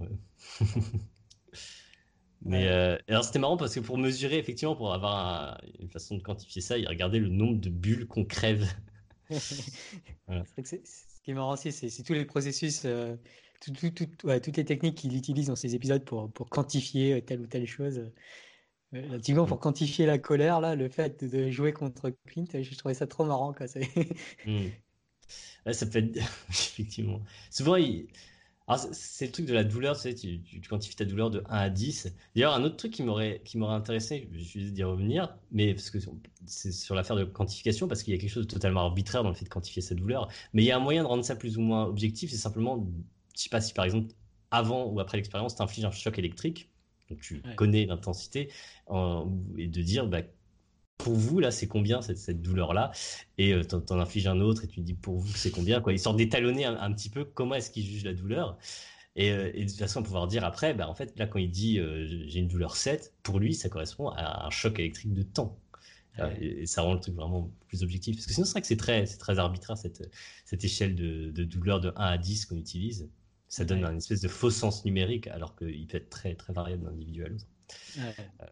C'est vrai que c'est compliqué en psychologie d'arriver à avoir des mesures objectives des choses dont on parle. Euh, donc, euh, c'est sûr qu'avoir des, trucs. C'est pour ça qu'on utilise les chocs électriques souvent. Je pense que c'est une façon assez simple d'infliger une espèce de douleur euh, qui, a priori, devrait être à peu près la même pour tout le monde. et on a un nombre associé. Il y a un côté. c'est. c'est quantifiable, c'est simple, ça peut, ça peut, être facilement répété. Ouais. Je ne sais pas si on la ressent tous pareil, le choc électrique. C'est si possible que non, effectivement. Mais disons, au moins, c'est facile à répéter. Quoi. Ça permet d'infliger toujours le même truc à, chacun. On utilisait beaucoup ça sur les rats, les chocs électriques. Oh, ça coûte pas très cher. Donc ça... Oui, voilà, c'est ça. les psychologues, c'est vraiment des, c'est vraiment des malades. Surtout infliger des chocs électriques aux rats ou, aux êtres humains. Euh, mais bon, on apprend des trucs. ouais. ouais. Non, parce que cet épisode, euh, je, vais répéter un peu ce que j'ai dit pour euh, l'épisode précédent, mais je pense que ça amène aussi à réfléchir à notre environnement euh, informationnel, encore une fois, pas mal pour voir comment est-ce qu'on. Qu'est-ce qui suscite la colère chez nous et est-ce qu'il est souhaitable de l'avoir et comment la calmer. Je pense que c'est des réflexions très intéressantes à avoir. Hmm. Notamment dans l'optique, euh, hashtag de mieux. ouais, voilà, donc c'est pas tout chez vous, c'est pas la peine. Ah, ça dépend quel est votre objectif. Si vous voulez être resté énervé, c'est peut-être bien. Mais... En général, je sais pas, il peut y avoir une, conception positive de, de, la colère chez beaucoup de gens avec l'idée, bah si, mais c'est normal d'être énervé, etc. D'ailleurs, c'est. C'est pour ça que je pensais à ce parallèle avec le fait de, de tweeter, parce que c'est typiquement une situation dans laquelle tu vas, tu vas essayer de, normaliser ta colère, de, trouver des, des, raisons pour lesquelles tu as raison d'être énervé. Et il n'y euh, a rien de tel pour rester énervé que de, que de faire ça. Euh... pour Après, rester énervé, euh, un petit peu, ça marche très, bien. Effectivement. Tu t'es fait démonétiser ta vidéo là ou ta dernière Moi, je ne monétise pas mes vidéos. Ah, tu monétises pas. C'est typiquement le truc euh, qui, qui, énerve quoi, quand tu viens de faire une vidéo, tu l'as fait démonétiser. Mais les gens, les gens s'énervent tellement plus que, que en tout cas, quand, quand je poste un truc sur Twitter autour de ça, j'ai su remarqué à quel point les gens s'énervent plus que moi. Et genre, après, limite, ça a l'effet inverse, c'est-à-dire que moi, ça m'énerve, mais c'est pas, c'est pas si grave que ça. Euh, et, et, mais les gens, déjà parce que je pense qu'ils comprennent pas bien ce que ça veut dire en fait quand on dit démonétiser, c'est genre. Euh, souvent, c'est juste que la, visibilité. Enfin, il y a moins d'annonceurs qui vont mettre des, pubs dessus, donc tu vas perdre peu d'argent. Puis, il faut bien comprendre que ça représente. en tout cas, moi, euh, vu le nombre de vues que font mes vidéos, ça représente pas tant d'argent que ça. Donc, je, je suis pas si énervé que ça. C'est souvent. C'est instructif. C'est plus parce que je trouve ça instructif par rapport à la façon dont l'algorithme décide que ceci ou cela, ça passe ou pas. Et les gens, ils s'énervent tellement contre ça. Genre, ils s'énervent pour toi, mais plus que toi, tu veux t'énerver. Et, et, bah, limite, c'est un effet inverse. Genre, les, gens qui réagissent sur Twitter en. Genre d'autres youtubeurs Ah, mais non, non, plutôt genre des, gens euh, un peu, un peu par, par empathie. Ils vont dire Ah, mais c'est scandaleux, mais vraiment, mais c'est vraiment des grosses merdes à, YouTube. Ils comprennent pas. J'ai dit non, c'est pas si grave. Et puis, bon, voilà, ils traitent un milliard de vidéos par, par jour. Je vais pas, je vais pas leur reprocher de. enfin, enfin, je, suis pas plus énervé que ça, quoi. Et. Limite, ça a, un, un, effet calmant, tu vois, quand parfois les gens s'énervent plus que toi, que, que tu voudrais, t'as l'impression que du coup. Euh, du coup, ils font ça pour ton bien. Hein des gens qui disent Ah, mais c'est de la censure. Non, c'est pas de la censure. La vidéo, elle est sur YouTube, elle est disponible d'accès. C'est absolument pas de la censure. Tu peux trouver ça dans tous les sens. Les gens qui appellent ça de la censure, typiquement, ça, ça a vraiment l'effet inverse. C'est-à-dire que ça, ça, ça, me pousse à, finalement à, à, me calmer par rapport à ça en me disant Bah non, enfin, précisément, c'est pas tout ce que. C'est pas tout ça, quoi. Ouais, ouais. Ah, il y a, mmh. sur les réseaux sociaux, il y a un, réflexe d'indignation contre tout ce qui est, euh, tout ce qui est grande structure, que euh, ça soit, ça soit les entreprises ou les gouvernements. Alors, c'est vrai que si, si tu as envie d'avoir cette réaction-là, si tu as envie de l'encourager, c'est très facile de l'obtenir. Mais quand c'est pas spécialement ton objectif, bah, en fait, ça peut, ça peut avoir un, effet inverse. C'est-à-dire que c'est presque. bah, tu te retrouves en position de défenseur d'expliquer pourquoi, en fait, cette décision-là, elle n'est pas aussi absurde que ce qu'elle euh, peut sembler, même si ça, t'énerve un peu, mais euh, en fin de compte, tu, tu, comprends mieux pourquoi elle a, elle a lieu que, que la, plupart des gens qui, qui s'indignent un peu, un peu de façon euh, ultra violente, alors que c'est pas si, si grave. Ouais. Ouais, bah, après, j'imagine qu'il y a beaucoup de youtubeurs qui se plaignent de l'algorithme de YouTube. Euh, enfin, on a des démonétisations, mais, mais j'imagine pas que. Euh, enfin, pas que. Et euh, du coup, bah, il y a un peu cette habitude de se plaindre de l'algorithme de YouTube. Mmh. Ouais, ça devient un peu automatique. Tu peux publier n'importe quoi avec écrit algorithme de YouTube. Enfin, je sais pas une espèce de capture d'écran avec YouTube dessus, c'est pas très clair ce qui se passe, tu peux être sûr que tu auras des réactions indignées. Juste par, par, un réflexe de ah, un YouTuber qui publie un truc à propos de YouTube, il doit être en train de se ah, quelque chose. je, pense que ça, ça me dessert presque un peu parce que le... essayé d'entrer en contact pas mal avec des gens de YouTube, euh, notamment dans, le cadre de mon livre, et, mais aussi parce que j'aimerais bien infiltrer YouTube. j'aimerais bien en savoir plus sur ce que font YouTube et essayer de d'encourager un peu une collaboration hein, avec le monde académique euh, sur euh, comment rendre l'IA de YouTube euh, robustement bénéfique. Et le fait que je sois youtubeur, à la fois me donne certains accès chez YouTube, mais aussi, voilà, un mec, un mec de, un youtubeur qui veut parler de l'algorithme de YouTube, encore une fois, un de plus. Voir assez souvent passer, effectivement juste pour finir sur cet épisode, euh, je sais pas, j'ai déjà dit pas mal de fois, mais je, moi, je trouve ça vraiment très, très intéressant comme épisode. Ça, ça, permet de réfléchir un peu à la colère hein, et, je trouve ça intéressant de réfléchir à la colère. Euh, euh, ça permet de se calmer après cet épisode. ouais, allez, soyons calmes et ne nous énervons pas. Il y a toujours moyen de s'expliquer. Bertrand, qui nous regarde peut-être. On le salue. Bertrand de Je m'énerve pas, j'explique pour ceux qui ne suivraient pas. Très bonne chaîne. Exactement. qui est très calme au demeurant, qui n'est pas du tout un mec énervé. c'est clair, le mec est très très calme. Troisième vidéo dont on va parler aujourd'hui, je vais parler de l'épisode de la saison 3 de Mindfield qui s'appelle euh, Devrais-je mourir en français? Euh, et euh, qui parle donc de la mort, tout simplement. Et euh, c'est très intéressant. Il rencontre plein de gens. Donc Michael Stevens va rencontrer plein de gens euh, autour de cette question de, de, la mort. Il va rencontrer euh, Oui, il y, a une, expérience là-dedans qui je trouvais pas très claire, qui consistait à, voir si les gens sont plus enclins à punir, à euh, considérer qu'il faut punir de façon importante les gens, si on les met dans une situation où on leur a rappelé l'importance de la mort juste avant. le, test consistait à tu choisis un groupe contrôle à qui tu, euh, tu, tu, tu, exposes des, euh, des, situations et tu leur demandes de, noter, enfin de, prescrire une peine par rapport à telle ou telle situation. Donc, je sais pas, tu leur présentes la situation d'un type qui a euh, fait des choses horribles, du genre. je, sais plus, je crois que la première situation, c'est un mec qui vole tout l'argent d'une association et s'enfuit avec. Euh, une association qui est censée faire le bien et qui s'enfuit avec pour, euh, voilà, pour son usage personnel. Et euh, voilà, ce genre de situation-là. Et puis les gens doivent dire trois mois de prison, entre trois mois et, dix ans de prison, qu'est-ce qu'ils mettent, un truc comme ça. Et donc ça permet d'avoir calibré le truc. Voilà, ça c'est les, les, gens en situation normale ce qu'ils font. Après c'est comme d'habitude un tout petit groupe, je crois qu'ils sont comme ça. Et puis tu as un deuxième groupe à qui tu, que as mis dans la même situation, mais juste avant l'expérience, pendant 10 minutes, ils sont dans une salle d'attente où il y a plein d'images qui leur rappellent euh, la mort. Genre, euh, avez-vous pensé à faire un testament ou, euh, je sais pas, enfin, des tas de trucs autour de la mort, comme tu peux trouver éventuellement dans une salle d'attente de, médecins. Et voir, est-ce que, donc apparemment, c'était concluant. Ils sont, ils sont, plus enclins à, à, à, mettre des peines plus lourdes euh, liées à ça. Je sais pas ce que qu'est-ce qu'on a pensé de cette expérience-là. pour, le coup, j'ai trouvé ça pas très convaincant. Euh, ouais, pareil. Je suis pas sûr que ça serait euh, réplicable. c'était pas, ouais, c'était pas si clair que ça d'ailleurs. Hein, ouais.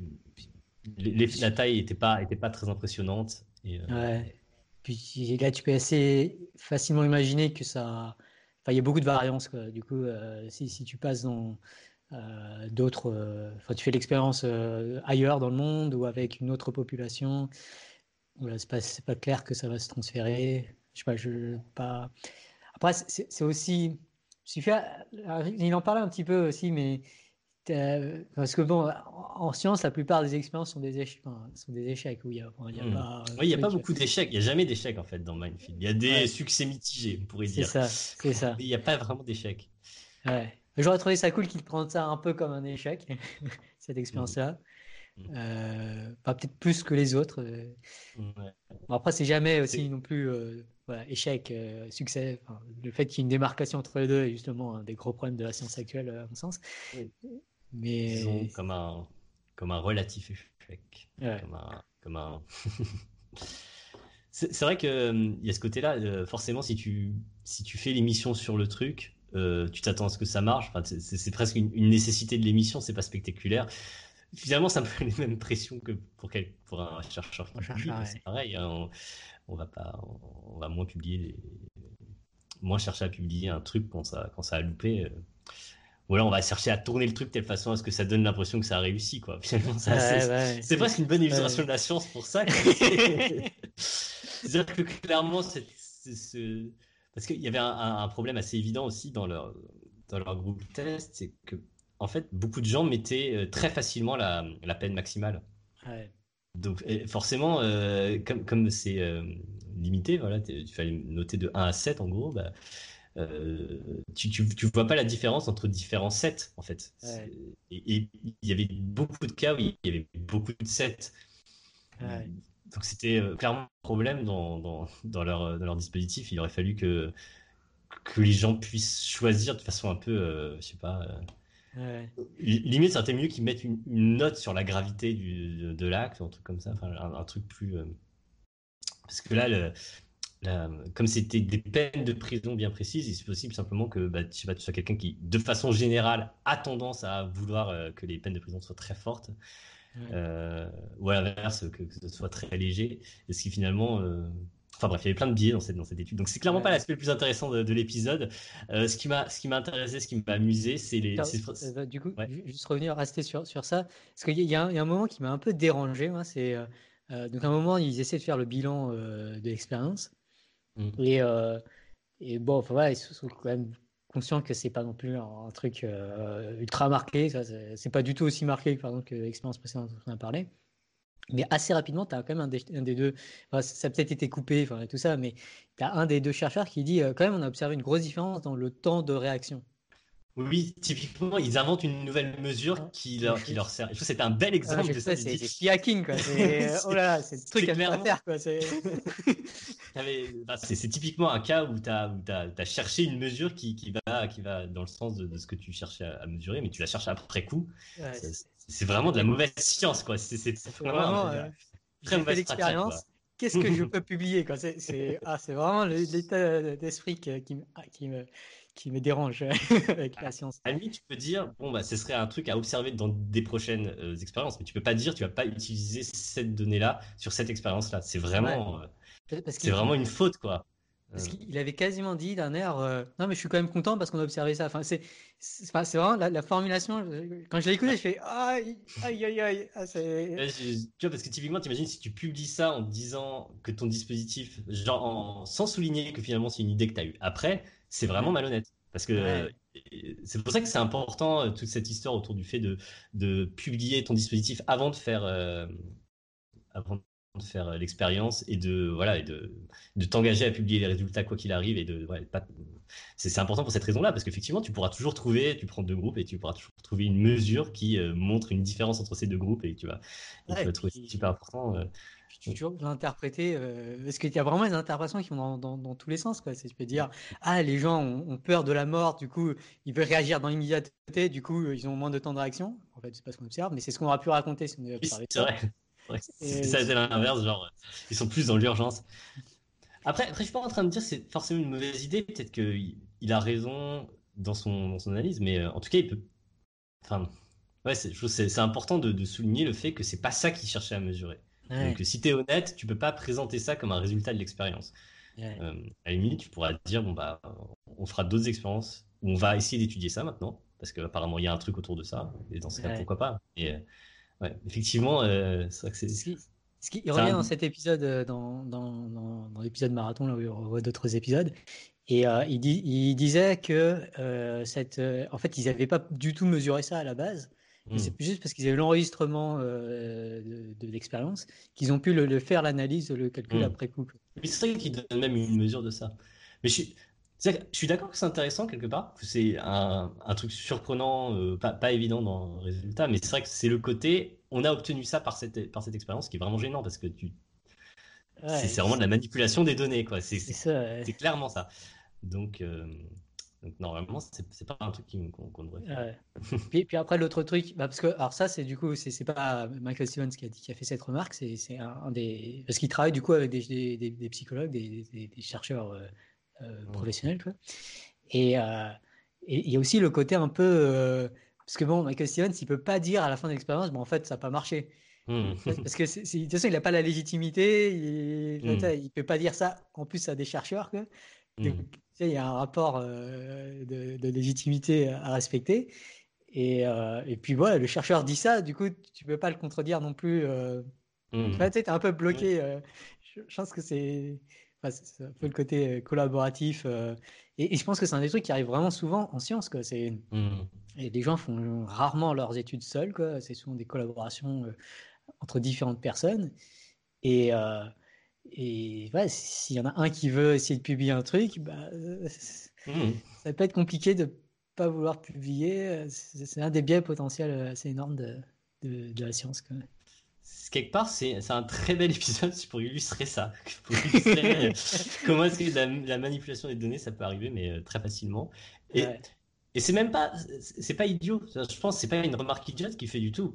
Mais juste, il faut bien se rendre compte que c'est pas du tout, ça faisait pas partie de ce que tu étais censé euh, mesurer. Et c'est important euh, quand tu fais quand tu fais une étude de pas de pas manipuler les données, même si euh, c'est extrêmement tentant de se dire bah ah si on a trouvé un truc significatif, c'est pas du tout ce qu'on pensait mesurer, mais on a trouvé un truc qui a l'air significatif. Mais... Non, c'est.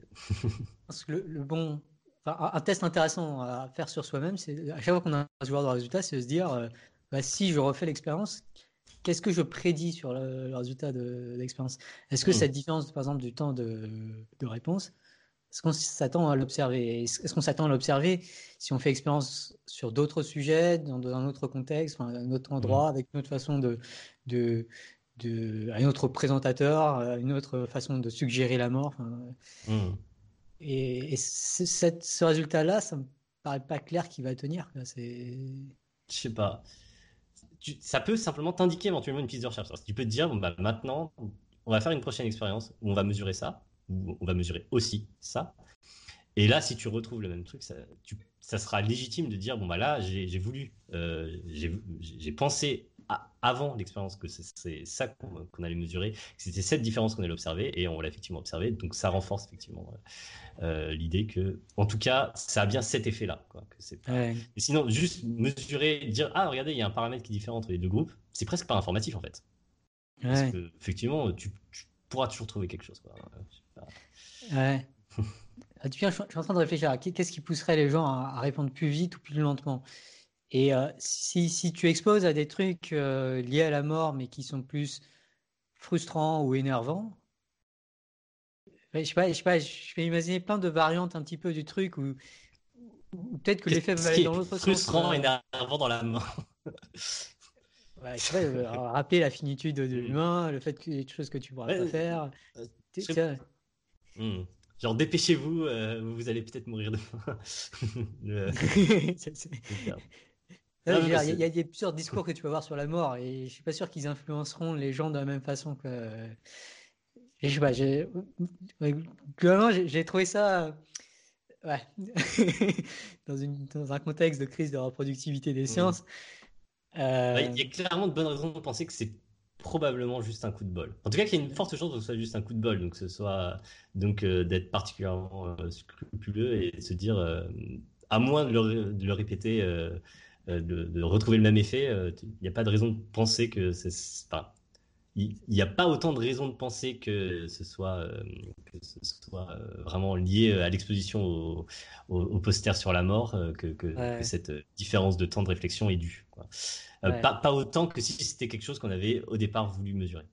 Il y, a, ah, il, y a, enfin, il y a énormément de paramètres que tu peux suivre dans une expérience.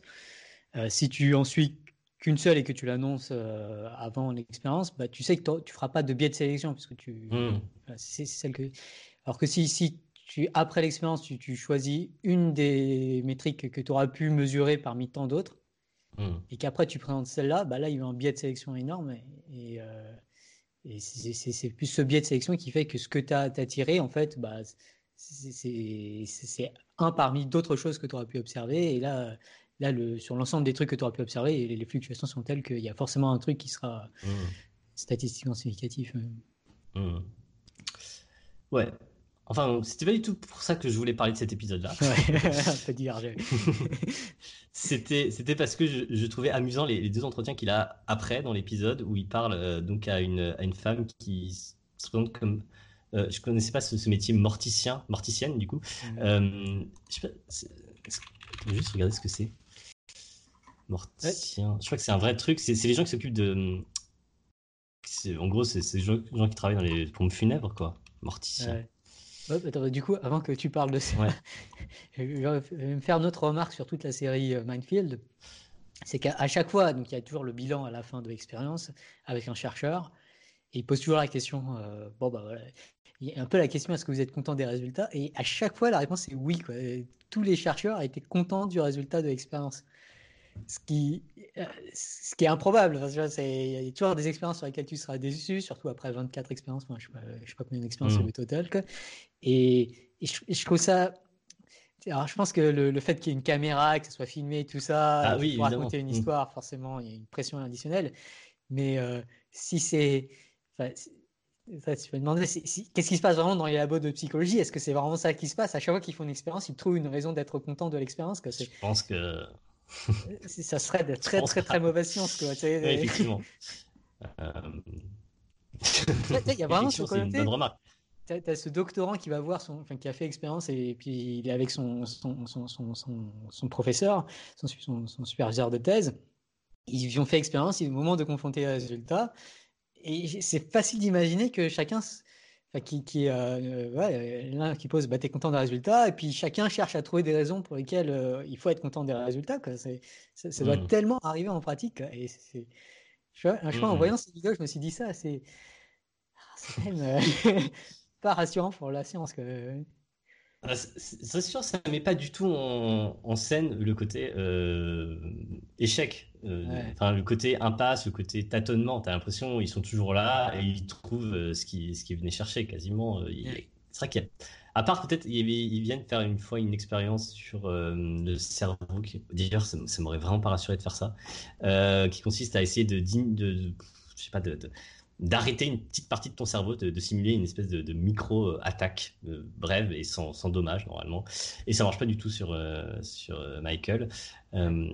et c'est peut-être le seul moment de l'émission où tu vois vraiment un truc où ça marche pas. Vraiment, l'expérience qu'ils essayent de faire, ça marche pas. Ils te montrent un autre cas qui a été filmé par le labo où ça, ça marche, mais en tout cas, l'expérience que fait Michael marche pas. C'est vraiment le seul souvenir que j'ai d'un cas très clair où ils essayent de faire un truc, ça marche pas du tout. Ah, du tout, ouais. parce qu'après, il y a toujours des trucs où, par exemple, oui, ça va être des trucs un peu mitigés. des souvenirs, quoi. Où il y a une personne qui ça marche pas, mais quand même deux où ça marche. Euh, Je crois que j'ai pas vu cet épisode, merde. Un épisode où ils implantent des faux souvenirs? Ouais, et, et on, ce qui est dommage, c'est enfin, que le, la personne avec qui ça marche pas, c'est un youtubeur qui à un moment il essaie d'implanter un faux souvenir chez un youtubeur. Il raconte Ouais, quand t'étais euh, gamin, bah, t'avais pris une montgolfière, t'avais fait tomber un truc. et, par contre, il y en a deux autres qui, euh, qui ça, ça, marche euh, vraiment bien. Mais j'ai pas vu cet épisode, putain, j'en ai loupé un, merde. Ah, c'est dommage, en plus, j'aime bien cette idée des, des faux souvenirs. ouais. C'est ça le problème, c'est que la psychologie, c'est pas. On, a, souvent des effets un peu. Euh, euh, enfin, une grande variance, et donc il faudrait normalement des grands groupes pour réussir à vraiment être sûr que les, que les effets existent, que c'est pas. Et le problème, c'est que c'est compliqué d'avoir des grands groupes parce que c'est des humains aussi. donc, et, euh, ah il y en a une auquel je pense, c'est l'expérience de Stanford. Oui, bah ça c'est intéressant parce qu'il est revenu dessus justement. il, a, il, a, il a justement, c'était un peu gêné quand tu voyais euh, euh, le professeur en question que je trouve pas du tout sympathique, euh, qui faisait, qui faisait un... Oui, voilà. oui, je crois que c'est ça son nom. on va en parler après de, l'épisode où il est dedans. Et mais c'est cool qu'il ait fait ensuite un, autre épisode sur l'expérience de Stanford pour rappeler ce truc que, voilà, que ça a été critiqué, que très clairement il avait en gros demandé aux gens de se comporter comme des gardes, donc c'était pas un comportement qui, qui, qui est arrivé comme ça. Enfin bref. Donc oui, c'est un bel exemple de, très très mauvaise science, euh, l'expérience de Stanford. Au moins, il a fait un épisode pour, pour, pour dire ça. Et dire, oui, mais en fait, si, c'est un autre cas où il fait une expérience qui rate, mais quelque part, le but, c'était que ça rate. Ouais, ça.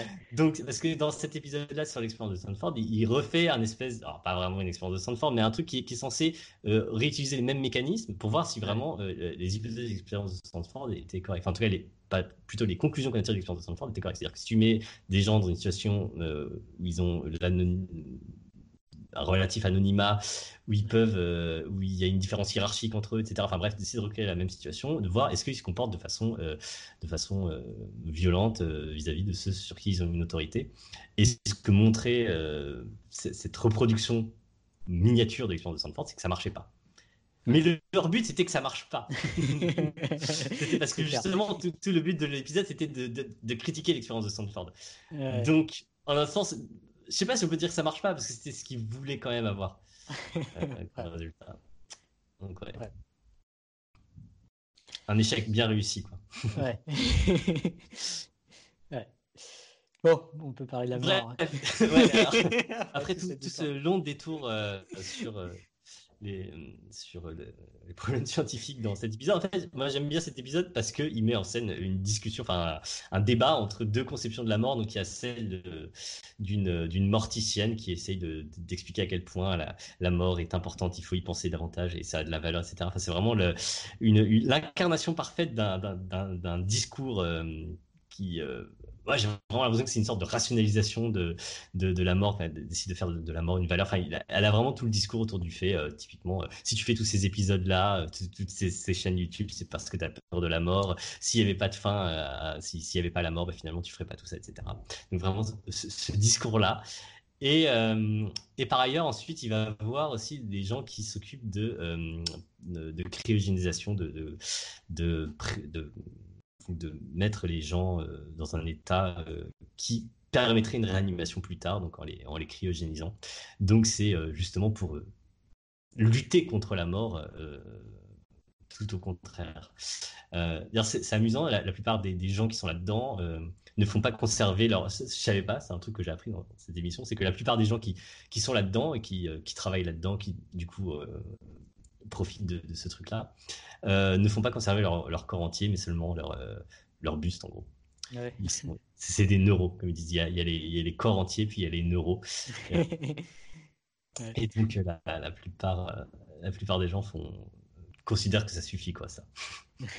ceux, qui savent, ceux, qui savent comment marche tout ça euh, préfèrent ça. Euh, je trouve ça marrant. et, euh, et donc, avec cette idée que de, faire un peu choisir Michael entre, entre les deux solutions. Après, ça n'a pas le même coût, hein, les deux solutions, parce que ça, coûte vraiment assez cher, hein, ce truc-là, de, de, faire, d'être, d'utiliser ces services de cryogénisation. Et euh, tandis que bon, un service de, de funérailles classique, je pense que ça, coûte nettement, nettement moins cher. Et donc à la fin, il choisit que d'être enterré finalement. Je suis pas sûr que l'argent soit un problème pour euh, Oui, c'est peut-être pas ça le, truc. Ouais, je sais pas. Je pense au-delà de l'argent, si, ça à coût égal, parce qu'il y a aussi euh, l'idée de mettre beaucoup d'argent là-dedans. Je pense qu'il y a une sorte de euh, on peut trouver ça un peu honteux de mettre autant d'argent dans l'idée d'être préserver de la mort, en tout cas possiblement. Euh, juste pour préciser le truc, euh, l'idée c'est euh, ça, c'est d'utiliser, c'est intéressant comme ils présentent ça, ils disent c'est une sorte d'ambulance. quand, une question de cryogénisation comme ça, c'est comme une ambulance, mais qui va pas vers un hôpital. Genre l'idée, c'est une ambulance, c'est de t'emmener vers l'hôpital. Ben là, ça t'emmène ça t'emmène vers un hôpital, mais qui n'est pas éloigné dans, dans l'espace, mais éloigné dans le temps. Avec l'idée que donc euh, on, on, te met dans cette, dans cette, dans cette ambulance-là, et puis euh, on va attendre que l'hôpital qui permet ta réanimation arrive euh, dans le temps, finalement. donc c'est ça l'idée. Effectivement, la, la, technologie, on l'a pas encore, mais il est possible, même si c'est pas forcément très probable, dire, n'a pas besoin d'attribuer une probabilité forcément très élevée au fait que ça sera possible un jour. Si tu accordes une probabilité de, de 10%, ça reste raison valable, euh, je sais pas, un traitement qui, puisse te, soigner euh, euh, d'une maladie incurable, mais qui a juste que 10% de réussite, bah, t'as pas de raison de pas, pas l'essayer quelque part. Hein. donc, mais Michael préfère être enterré quand même. je pense que culturellement, enfin vraiment, culturellement, ça passe pas du tout quoi. L'idée de, de, cryogénisation de ces trucs-là, ça passe pour des délires de, de, gens très riches et, complètement fous et un peu grand, comment dire mégalomaniaque ou quelque chose comme ça. Euh, je pense que si j'avais dû parier sur ce que aurait fait Michael, euh, j'aurais complètement parié sur le fait qu'il choisirait pas. encore qu'il est relativement euh, optimiste sur la technologie, genre j'aurais eu plus de doutes que pour beaucoup de gens, mais quand même, je pense que le, poids culturel, surtout si c'est une un engagement public qu'il fait comme comme là dans cette vidéo, parce qu'il le fait dans le cadre d'une émission, etc. Ça me paraissait assez clair qu'il aurait quand même choisi pour l'option classique. J'aurais pas été ultra confiant quand même de ces paris. Mm. Euh, si j'avais parié avant l'épisode, euh, justement, je pense que ça, m'aurait été paru assez, enfin pas improbable que au cours de l'épisode, euh, il change d'avis. Mm. Parce que moi, c'est un mec brillant qui réfléchit beaucoup et puis il parle. du coup, il va parler avec des gens de, d'entreprise de, de, cryogénisation. Et il a clairement beaucoup réfléchi à ça, et puis c'est un mec brillant, du coup, euh, peut-être peut qu'il va changer d'avis, quoi. Euh, ouais. c'est marrant de dire ça comme ça. Vu que c'est un mec brillant, il, a, il avait de fortes chances de. de, de, ouais. ce que je veux dire, c'est que si, si c'était pas du tout un mec euh, brillant, mm. euh, c'est facile de rester sur son premier avis. Quoi. Et clairement, la première intuition, c'est de ne pas se faire cryogéniser. Mm. Euh, du coup, s'il si, n'était pas brillant, euh, là, euh, c'est clairement, j'aurais parié qu'il il, il, se ferait pas cryogéniser, il accepterait la mort. Mais vu, vu, vu, sa démarche et tout ça, c'est dit, c'est possible qu'il change d'avis. Mm. Oui, c'était moins. J'aurais eu beaucoup moins de mal à, parier. Je, pense que la plupart des gens ne choisissent pas la cryogénisation même à coût égal, je pense que la plupart des gens ne euh, choisiraient pas la cryogénisation. Ouais. je pense que la plupart des gens, mais bon, euh, Vsauce n'est pas la plupart des gens. Euh, pour lui en particulier, euh, puis bon, je sais pas, j'imagine il doit être copain avec, euh, avec ses JP Grey, quoi, du coup. Parce qu'il l'a fait, ces JP Grey? Non, non, non, mais je veux dire, enfin, ils se ah connaissent bien les deux, quoi. Bon, ah oui, il clairement. sur la mort, c'est ça. Mais euh, parce qu'on a fait des trucs sur des épisodes sur la mort de CGP Grey Gozact. Euh, je sais pas s'ils ont, s'ils si, si, le feraient. Parce qu'il y a quelque chose de particulier à le faire, du genre. Genre, c'est un engagement social. Moi, je, déjà, je pense que c'est ça, ça qui est assez visible, c'est que c'est socialement extrêmement significatif de le faire ou pas. Et euh... je pense que si JP s'en cache pas trop. Il... je sais qu'il avait fait un Q&A à un moment où euh, on lui avait posé la question euh, qu'est-ce what, what do you want to be remembered for? Euh, Qu'est-ce que tu voudrais être reconnu pour, euh, pour, pour quel truc tu aimerais être reconnu dans, dans 1000 ans? Et euh, il, avait répondu euh, Dans mille ans, j'ai pas envie d'être reconnu, j'ai envie d'être vivant. et c'est marrant parce que, enfin, moi je, partage ce, sentiment, mais est-ce que pour autant il a parfaitement les moyens de le faire? Est-ce qu'il est s'inscrirait à ce, truc, à ce genre de, de truc comme Alcor? Est-ce que tu crois qu'il le ça fait Ça m'étonnerait pas qu'il n'ait pas déjà, soit pas déjà inscrit à ce genre de mm. choses. Ça serait une meilleure question à lui poser dans un QA. Euh, ouais, je serais curieux de savoir. Pour quel prix tu le ferais, toi? Euh... C'est marrant parce que tu poses la question et ça se trouve, tu vas donner un chiffre qui est en dessous du, prix réel. Non, j'en sais rien. Parce que j'ai pas vraiment d'ordre de grand. Ah, quoi que c'est, parle dans la vidéo. C'était 80 000 à 200 000. Ouais, voilà. Donc ça doit être ça, la, formule neuro doit être euh, à 80 000 ou quelque chose comme ça. Bah, j'économise, hein, j'économise. C'est pas hyper altruiste efficace. Hein. ouais, bah c'est. Ah, bon, après, je pense que le coût va baisser, il y a aussi ça. Euh... Mm. Ouais, oui, c'est sûr. Euh, si, si, le coût baisse suffisamment, euh, enfin, moi, c'est vraiment un problème d'argent. C'est pas. Bon, moi, je n'ai aucun problème à l'annoncer publiquement. Si, si, si, ça devient moins cher, je m'inscrirai. Enfin, le, je, me disais, à un moment donné, il se pourrait que ça devienne presque à un prix comparable euh, à des. Parce que ça coûte cher, mine de rien, d'organiser de, organiser des, des, des, obsèques. Euh, si c'est à un prix, genre, euh, je sais pas, c'est genre de l'ordre de grandeur du, des coûts d'une d'obsèques classique. Est-ce que voilà, parce que, je sais pas, organiser euh, tout le truc, euh, le, je sais pas, avoir une tombe, etc. Il y a des gens qui dépensent beaucoup d'argent pour se faire une, tombe. Euh, et tu, tu, dis si c'est un coût comparable, est-ce que, il y aurait déjà une barrière qui, se lève, qui est de dire, mais je dépense pas de l'argent de façon inconsidérée pour un truc. égoïste, c'est-à-dire quelqu'un qui se fait faire une tombe, c'est incroyablement égoïste quelque part. c'est bizarrement égoïste, j'ai envie de dire, parce que je trouve ça bizarre parce que tu n'en profites pas vraiment. Je sais pas. Après, tu peux, je pense que tu peux faire argument que c'est altruiste parce que c'est pour euh, tes proches. Ouais, je sais pas. Mais, euh... c'était, c'était très curieux ce moment dans l'épisode où tu vois qu'elle marche dans, le, dans l'endroit où il y a tout, où il y a les caissons. Elle dit bon bah là il y, a, y, a, mon mari, là il y a mon beau-père, là il y a ma belle-mère. c'est curieux. c'est très curieux. ça serait bah, je... sais pas du tout. Honnêtement, je pense que y a... je, ressens vraiment une sorte de barrière sociale. Genre, si c'est pas, si c'est pas un peu normalisé socialement, j'aurais vraiment pas envie de le faire. Et j'ai du mal à vraiment me projeter très loin dans, dans l'avenir, honnêtement. J'aimerais bien vivre très longtemps, j'aimerais bien voir euh, toutes sortes de, choses que, que l'avenir nous préserve.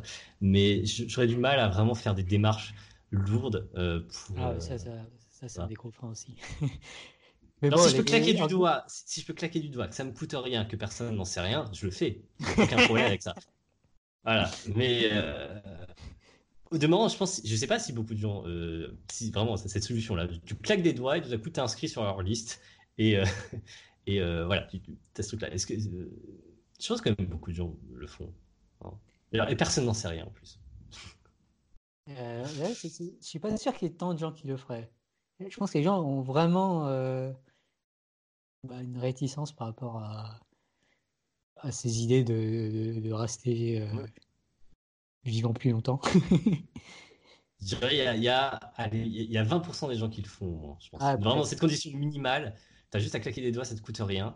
Euh, je pense qu'il y a quand même au moins 20% des gens qui le font. peut-être moins. Peut-être moins, tu penses, je sais pas. C'est tellement une idée euh, étrange pour beaucoup de gens. Ah, c'est étrange l'idée de mourir aussi. Hein. c'est bien de familiarité, les gens se sont habitués avec ça. Que... Justement, pas tant que ça. C'est un point intéressant euh, de l'épisode, dire qu'on a de plus en plus évacué, euh, externalisé la mort. On dit, voilà, les gens meurent à l'hôpital, les gens ont fait des obsèques, tout, tout se passe à l'extérieur. Et euh, donc, c'est pas une idée si familière non plus que ça, la mort. On n'y est pas confronté tant que ça.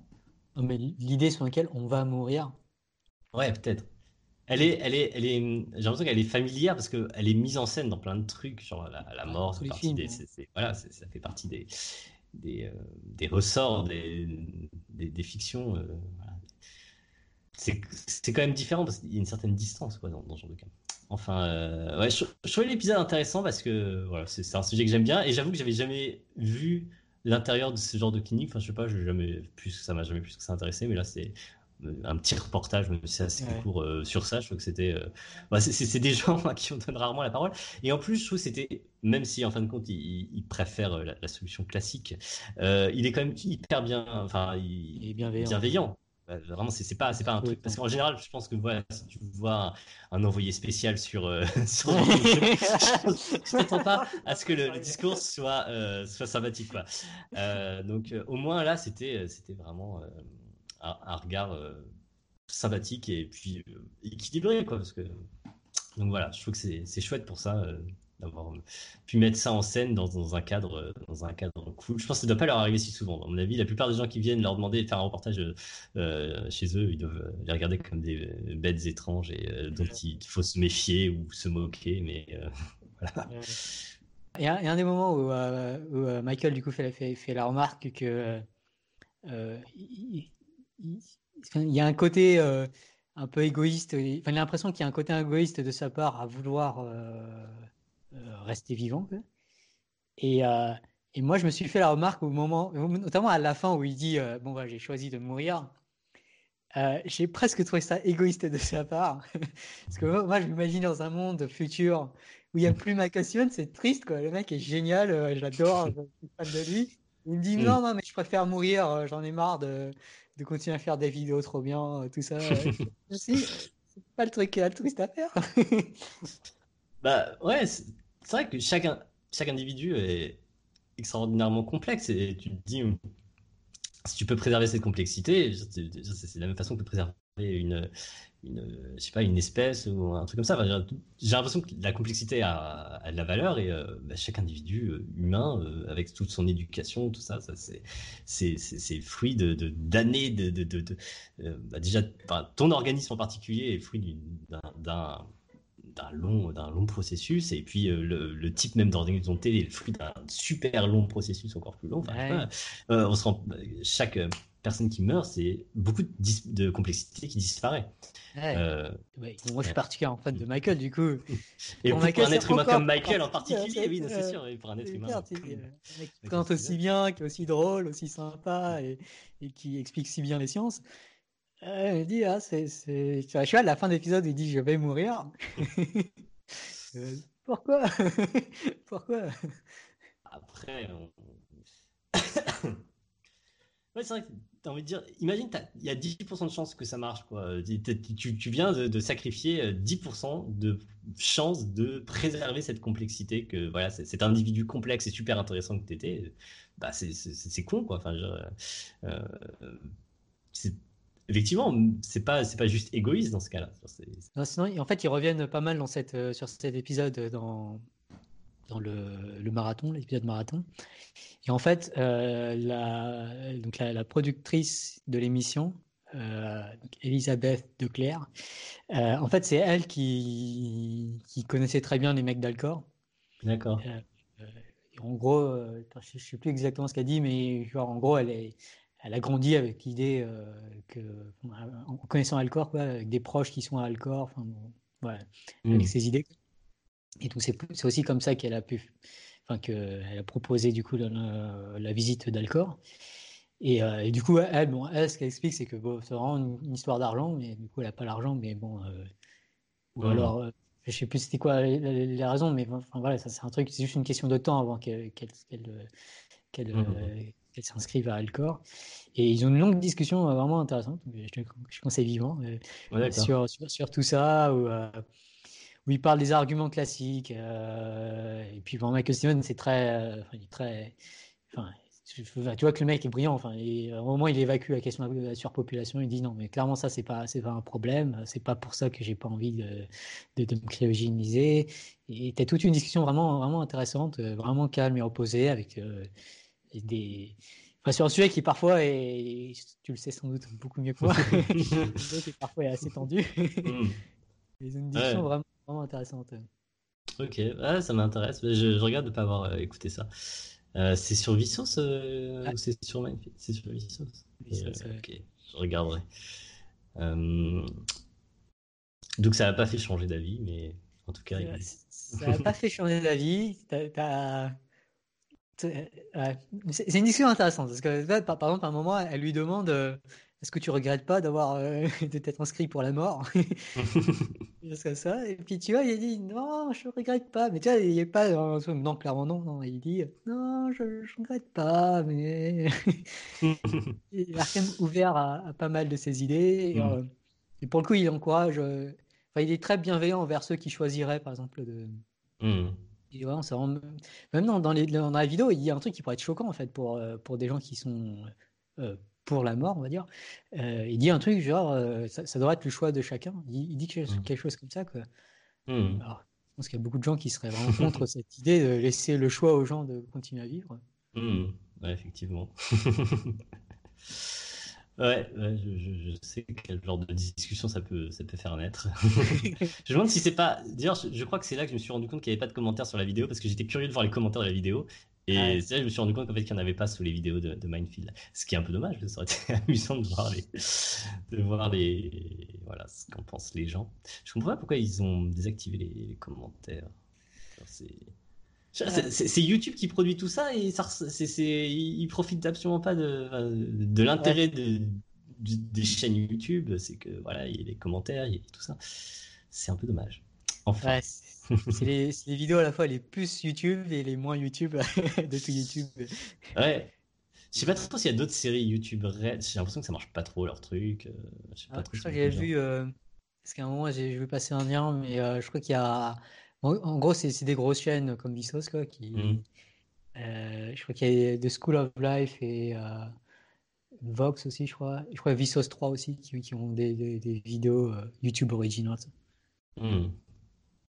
Non, non. Ouais. C'est pas, encore Netflix, YouTube. encore Netflix, non. Donc la, dernière vidéo dont on va parler, euh, euh, c'est une vidéo qui s'appelle euh, How to Make a Hero. donc comment créer un héros. Donc ça va parler du coup de d'un mec bon, de Zimbardo. Donc Zimbardo dont on a déjà un petit peu parlé, qui est l'auteur de la Stanford Prison Experiment, l'expérience de la prison de, Stanford.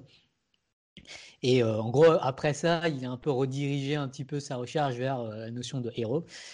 Euh, ce qu'il entend par héros, c'est quelqu'un qui serait capable de, de, signaler un problème à ses risques et périls. les exemples qu'il donne, alors je ne sais plus quels exemples il donne, mais je sais qu'un des exemples, c'est par exemple Edward Snowden, qui, euh, qui est donc un ancien ingénieur de la CIA, qui a découvert, euh, lorsqu'il travaillait à la CIA, à quel point la CIA euh, ou la NSA, je ne sais plus un des deux, surveillait la population américaine et qui du coup a pris le risque de, fuir les États-Unis pour révéler le scandale. Donc c'est un petit peu ça l'idée globale, mais après, ça c'est un peu une version extrême, mais de façon plus générale, c'est signaler qu'un problème n'est pas, y compris quand c'est il y, a un coût individuel en fait à signer le problème. Et euh, pour illustrer ça, en fait, euh, ils font un truc euh, qui, qui, qui, qui ça pose aussi des problèmes éthiques, mais c'est assez, assez énorme. C'est donc ils, embauchent. Alors, je ne sais plus qu'est-ce qu'ils leur disaient exactement, mais en gros, donc Steve Michael va jouer le rôle d'un chercheur qui, qui embauche du coup des gens pour gérer une expérience. Et l'expérience, c'est une expérience d'isolement comme celle qu'a subi Michael Simmons dans, je crois, le premier épisode de toute la série. Mm. Et, et, donc, il y a toute une mise en scène qui est, vraiment bien foutue aussi, qui est, qui, qui est vraiment marrante. et en gros, ils embauchent la personne, mais ils lui font comprendre alors pas directement Michael parce que Michael joue vraiment le rôle du chercheur. Alors, Michael dit euh, l'expérience est vraiment importante, ça permettra vraiment de comprendre des choses et de faire avancer la science. Donc il essaie de, vendre un peu l'expérience comme le ferait un, chercheur. Euh, et il y a plein de petits euh, signes qui montrent que l'expérience en fait pose de sérieux problématiques, notamment le fait que pendant le premier entretien entre Michael et du coup la nouvelle personne embauchée, un coup de fil un moment. Il reçoit, Michael reçoit un coup de fil euh, et euh, clairement Michael est, surpris du coup de fil. Euh, enfin, il joue le mec surpris du coup de fil. Et, et le coup de fil concerne le fait, enfin, c'est, en fait, c'est le comité d'éthique qui appelle et qui dit que non, l'expérience n'a pas passé. Enfin, le comité d'éthique a rejeté l'expérience parce qu'elle elle comportait des, des, risques graves pour, pour les sujets de l'expérience. Mmh. Il y a aussi des histoires comme quoi en fait les sujets d'expérience bah, ils ne doivent pas être prévenus des effets parce que sinon bah, on ne peut pas bien mesurer ces effets. Euh, voilà. donc, clairement, d'un point de vue éthique, euh, l'expérience a, vraiment, enfin, on donne des signes pour que l'expérience n'a pas l'air tip-top. On mmh. demande quand même à la personne, euh, parce que Michael dit quand même, non, mais on va quand même faire l'étude parce que c'est quand même une étude importante. voilà, et, du coup, il demande aux gens de, de se charger, d'aller chercher des sujets. Donc, il va demander aux gens d'appeler des gens sur un annuaire en leur disant, euh, en présentant l'étude, et puis en leur disant que non, l'étude euh, est importante, elle, elle, sera payée, mais euh, elle ne comporte pas de, de, problèmes de santé potentiels. Mmh. Et donc la question, c'est un peu, est-ce que les gens, à ce moment-là, on leur donne une tâche qui, clairement, il y a tous les signes pour que ça soit pas éthiquement tip-top. est-ce que les gens vont effectivement faire les appels et suivre les ordres qu'on leur donne? Ou, euh, est-ce qu'ils vont signaler euh, qu'il y a un problème ou refuser de prendre part à l'étude ou, être un héros dans, ces, dans ce genre de situation, ça serait typiquement euh, bah, dire qu'il y a un problème éthique qui se pose, que c'est de rejeter en plus par un comité d'éthique. Et ce qu'on observe, c'est que, alors, il y a plusieurs du coup sujets, mais un des sujets, par exemple, est très rapidement très réticente à, à, l'idée de cette étude. Enfin, elle voit clairement des problèmes éthiques. Elle se dit, c'est quand même bizarre, c'est quand même pas top. Euh, Mais tous les sujets, y compris elle, lorsqu'on leur donne la tâche d'appeler les gens, bah, ils vont vraiment appeler les gens et ils vont vraiment vendre l'étude. Et, euh, ce qui est assez horrible à voir vraiment à l'écran, euh, c'est que les gens vont, même mentir de leur plein, mmh. gré. Ils vont même être au téléphone lorsque, du coup, bon, en fait, de l'autre côté, ça va être un acteur. Un acteur va, jouer le rôle d'un potentiel sujet de l'expérience. Et euh, l'acteur va, du coup euh, dire des trucs du genre euh, Est-ce que vous êtes sûr que c'est sans danger. Et, les, et, du coup, les, les, parce qu'il y a plusieurs niveaux de sujets, mais les, vrais, les vrais sujets, les, vraies personnes étudiées par cette étude, ceux qui, du coup essaient de recruter des gens pour la fausse étude de, de, Michael. Et du coup, ces gens qui, qui ont devant eux une fiche avec tous les, dangers euh, de, cette expérience, vont en fait complètement ignorer cette fiche et ils vont dire au téléphone non, non, ça pose aucun problème. Euh, donc clairement, ils mentent. Et on leur, hmm. leur a même pas demandé de mentir, on leur a juste donné le job d'essayer de recruter des gens. Et de leur plein gré, ils, vont mentir. Hmm. Et ensuite, euh, déjà ça c'est ultra perturbant. Un, truc marrant, c'est que il lance cette, expérience parce que il y a des, y a des sondages qui disent que je sais pas 80%, j'ai oublié le nombre, des, gens euh, répondent que euh, dans une situation où leur patron leur demanderait de faire un truc euh, pas éthique, ils il, il, le dénonceraient, ils le révéleraient. Et ils n'accepteraient pas de le faire. Donc il y a vraiment cet écart entre ce que les gens disent qu'ils feraient et ce que les gens font effectivement, parce qu'ils le mettent dans toute petite situation où, voilà, c'est, ce serait facile de, le faire. Parce qu'ils sont seuls, hein, ils ne sont, pas, ils sont pas supervisés au moment où ils font les appels. Ils pourraient très bien appeler et dire euh, et prévenir. C'est pour ça, euh, c'est pas si évident que ça que tous allaient euh, finalement vendre. Ils, vont même assez loin en fait, c'est Ils, ils, en rajoutent presque une qui dit ah bah, ça vous fera des petites vacances comme ça, voilà, sans, sans portable. Ouais, est-ce que, je crois que l'actrice du côté téléphone dit Est-ce que je peux ramener un livre Et puis, mm. du coup, le sujet elle répond Non, non, ne vous inquiétez pas, ce sera comme des vacances. Mm. c'est assez fou ce, dont les gens sont, prêts à faire. Et surtout l'écart, comme tu dis, entre ce que les gens diraient qu'ils feraient si on ne les met pas dans ce genre de situation, et puis ce que les gens font en pratique quand on les met dans ce genre de, situation. Il y a vraiment un écart assez, assez énorme. Euh, c'est pas juste ne pas faire ce que le boss dit de faire, c'est même aller plus loin que ce que le boss dit de faire. C'est quand même assez fou. Et ensuite, euh, dans l'expérience, en fait, ils, augmentent, enfin, ils, empirent un peu la situation. Quoi, où, à un moment, donc, il y, a un, collègue qui rentre dans la salle et qui va soulever lui-même des problèmes, euh, lui dire euh, Non, mais là, cette expérience, ça, me semble poser des problèmes d'éthique. Donc, il va partager des problèmes d'éthique. Mmh. Et alors, si je me souviens bien, du coup, les, sujets, en fait, plutôt que que, que, Rampier vont, un peu défendre Michael. Quoi. Ils vont un peu dire non, mais ça, et ouais, il y a un truc un peu inconfortable où on pourrait leur. Euh, enfin, ils vont quand même partager un peu leurs inquiétudes. Oui, il y en a pas mal quand même qui, qui disent clairement ouais, c'est une sorte, on est en train de recruter des gens pour une espèce de, de semi-torture. Euh, c'est un peu gênant quand même. Mais c'est marrant parce que c'est ils disent ça, mais en même temps, euh, ils, vont quand même continuer de le faire. Puis après, il y, a, la dernière étape où c'est vraiment une personne du comité d'éthique qui vient les voir et qui, qui, et qui, qui, euh, qui, partage ses soupçons sur Michael, quoi, qui dit euh, Non, mais euh, vous êtes sûr Enfin, qui se pose vraiment la question est-ce que, est que Michael, enfin, du coup, le chercheur, est vraiment en train de faire cette étude qu'on qu'on lui a dit de ne pas faire? Et là, et là, mmh. les gens ont vraiment l'opportunité de, de, de de, de, de, faire le whistleblower, de, de dire non, mais vraiment de dénoncer un peu leur boss. Mmh. et, vraiment, le, elle y va bien, pas juste euh, en disant euh, dénoncez-le. Enfin, c'est vraiment assez subtil et bien, bien mené. Et puis, c'est vraiment la, perche tendue, le moment où on pourrait se dire bon bah c'est le moment de rapporter euh, qu'il y a un truc, un problème dans cette étude. Et là, les gens plutôt que alors qu'ils viennent juste avant, parfois certains, ils venaient juste avant de, partager leur inquiétude sur l'éthique de l'étude. Bah, mmh. à ce moment-là, non, en fait, ils vont défendre souvent Michael et absolument pas révéler le, le, fait que Michael, par exemple, enfin, prévoit de, de, vraiment faire l'étude. Il y a juste une personne qui, qui, qui, a, qui décide de, de rapporter euh, euh, Michael et de dire qu'en fait, il prévoit bel et bien de faire cette étude et que ça, du coup, ça pose un problème. Mais euh, globalement, les, les gens. Enfin, vraiment, cet épisode, je m'attendais à un, peu, un truc un peu du genre, ils vont quand même un peu, un peu chercher à, ils vont un peu faire leur job, quoi. Mais à hmm. ce point, euh, je pensais pas. J'étais sûr. Hmm. Un, truc euh, qui m'a qui m'a questionné quand je regardais l'épisode, c'est je me demandais euh, comment ils étaient payés en fait.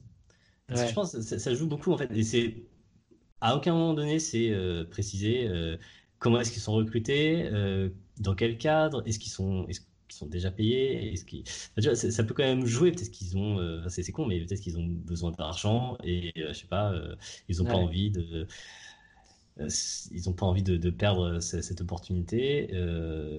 Ça, peut jouer quoi. Est-ce que, est-ce que si tu les payes avant, est-ce que, est-ce que ça fait une différence que si tu les payes plutôt à la fin de la journée? Est-ce que c'est, parce que j'imagine qu'ils étaient juste recrutés à la journée ou un truc comme ça pour Enfin, je sais pas trop, ça, ça, me semblait assez important parce que. Euh, parce que euh, ouais, si tu mets en danger euh, ton, ton, job, enfin, même si c'est juste pour une journée, c'est pas la même chose que si, c'est, que si tu peux le faire sans, sans qu'il y ait cette conséquence-là. Donc, mais, ça reste super, mais ça reste super impressionnant. C'est vrai que je m'attendais pas à, à, voir les mecs aller si loin pour vendre l'étude. Quoi. Tu, enfin, parce qu'ils sont vraiment seuls dans la salle. Il n'y a aucune raison ils ont la liste des trucs. Euh, si, tu penses que c'est normal de prévenir les types euh, des, risques, euh, genre, c'est pas clair, par exemple, qu'ils ils seraient payés davantage s'ils arrivent à recruter des gens. J'imagine qu'on leur a pas dit ça quand même. genre, ça, ça, aurait rien changé s'ils appellent et puis tout le monde dit non. C'est ça le truc. C'est par exemple si on leur avait dit bah, vous, vous gagnez tant pour chaque personne qui accepte. clairement, je pourrais comprendre il y aurait un mécanisme qui, plus clair qui m'expliquerait pourquoi est-ce qu'ils ils avaient cette attitude-là. Tandis que si c'est juste, bah, vous êtes payé à la journée, vous pouvez dire, enfin, vous essayez de recruter les gens, mais bon, c'est normal qu'il y ait beaucoup de refus. Là, j'ai plus de mal à, expliquer comment, pourquoi est-ce qu'ils vendent, ils cherchaient à ce point à vendre l'étude. Alors même que presque tous ont des réticences, quoi. Clairement. Ouais. Donc c'est bizarre, c'est super bizarre. C'est super bizarre, ouais. C'est vrai, qu'il y a pas mal de détails qu'il faudrait creuser un peu euh, mm. derrière cette expérience. Euh, ça donnait vraiment l'impression qu'ils cherchaient à les vendre comme s'ils étaient intéressés euh, financièrement. Ou... Enfin, ça a du mal à voir par quoi ils seraient intéressés d'autres. Je ne connaissent pas les, les études, il n'y a rien. Donc, mm. Alors, de mémoire, il y en a un qui doit dire à un moment un truc du genre Je suis un salesman, je, mm. je, vends des trucs, c'est mon job. Quoi. Et, ça donnait l'impression qu'il bah, il a fait ça toute sa vie. Enfin, du, coup, bah, du coup, ça donnait pas forcément l'impression qu'il était vraiment en galère financière. je, sais pas. Hein, mais, mais ça donnait vraiment l'impression qu'il a juste je fais mon job. Quoi. Mmh. Du coup, je me posais la question euh, comment est-ce que j'aurais réagi euh, dans cette situation-là? Parce que si le genre de truc, tu te dire ouais, non, mais moi j'aurais jamais fait ça. Mais quand tu vois des gens qui ont l'air de, qui, qui, probablement auraient dit la même chose si on leur avait posé la question à l'extérieur, qui en fait se comportent comme ça, bah, c'est, c'est curieux. c'est... Ouais, c'est vrai que c'est toujours la question à se poser. Bah oui, euh, on fait partie des 80% qui disent que euh, si on me mettait dans ce genre de situation, euh, je ne ferais pas ce, mmh. ce, que le boss me dit de faire, je rapporterais le problème. Donc mmh. la plupart des gens disent ça, mais la plupart des gens aussi, s'ils sont dans cette situation, ne font pas ça. Du coup, si nous on est dans cette situation, mmh. Alors, sans doute le fait d'avoir vu cet, cet, épisode et de réfléchir un peu à ça augmente nos chances de rapporter un problème s'il y en a un. Mm. Et d'ailleurs, c'est la deuxième partie de, de, l'épisode où, euh, donc il, parle d'une école, enfin, alors, je sais plus c'était quoi, un espèce de workshop où les gens euh, leur signalent le fait euh, que dans ce genre de, de, cas, en fait, il y a une énorme diffusion de responsabilité, personne ne se sent vraiment responsable, et du coup, peu de gens vont vraiment agir, faire le truc bien en disant bah, je fais partie de tout un système, c'est le système qui, qui, est, mmh. pourri. Et euh, en fait, c'est une logique qui, qui, réduit beaucoup euh, les capacités d'action de chacun et de, mmh. faire du bien. Et il faut sortir de cette logique, euh, donc être un héros. Et, et, après, ils font une autre expérience où, où donc, ils sont assis sur un banc, ils sont censés attendre quelque chose, mais bon, c'est l'attente. en fait, la vraie expérience est là, comme, souvent en psychologie. on te ment toujours en psychologie. c'est un sujet de psychologie. Si on te dit un truc, tu sais que c'est pas ce contexte. En tout cas, si, si c'est vraiment ce contexte, tu sais que c'est une mauvaise expérience de psychologie. ça devient vrai que c'est vrai que 90% des gens de psychologie qui te présentent, c'est toujours faux quoi ce qu'on te présente. Les gens venir pour un test sur la mémoire ou pour ceci ou pour cela, et en fait ça n'a rien à voir. Et donc oui. Euh, hmm. Et du coup, le test, c'est euh, donc on est assis sur un banc avec d'autres personnes. Du coup, il y a une diffusion de responsabilité euh, potentielle ou en tout cas un, espèce de conformisme, un effet de groupe. Et les autres en fait sont des acteurs qui, qui ne vont rien faire. Euh, et, puis en fait, donc c'est dans la rue. Et puis euh, du coup, à un moment dans la rue, il y a, il y a un, patient euh, sur une vieille personne, une personne âgée sur une chaise roulante, et avec une infirmière à, côté de, lui.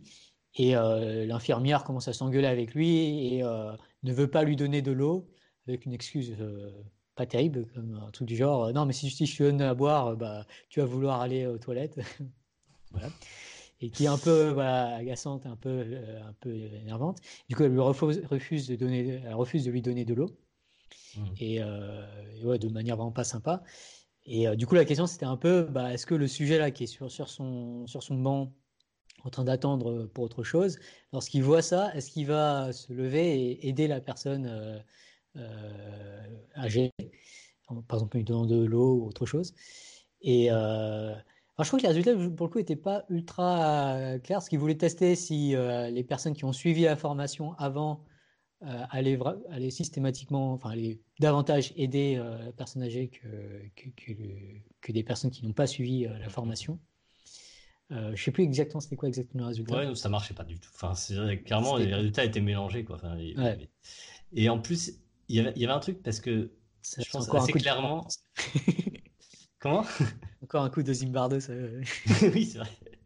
Mais euh, parce que la, conclusion qu'il en tirait, qui à mon avis est assez juste, c'est que ça, dépend davantage de la personnalité Genre, si t'es extraverti, c'est plus facile, quoi. -dire, clairement, je pense que tu peux plus corréler ça à la personnalité qu'à l'effet de cette formation. Et en plus, il y avait un biais évident, c'est que les personnes qui vont aller à cette formation-là euh, sur euh, comment devenir un héros, euh, bah, ils ont un certain type de personnalité probablement.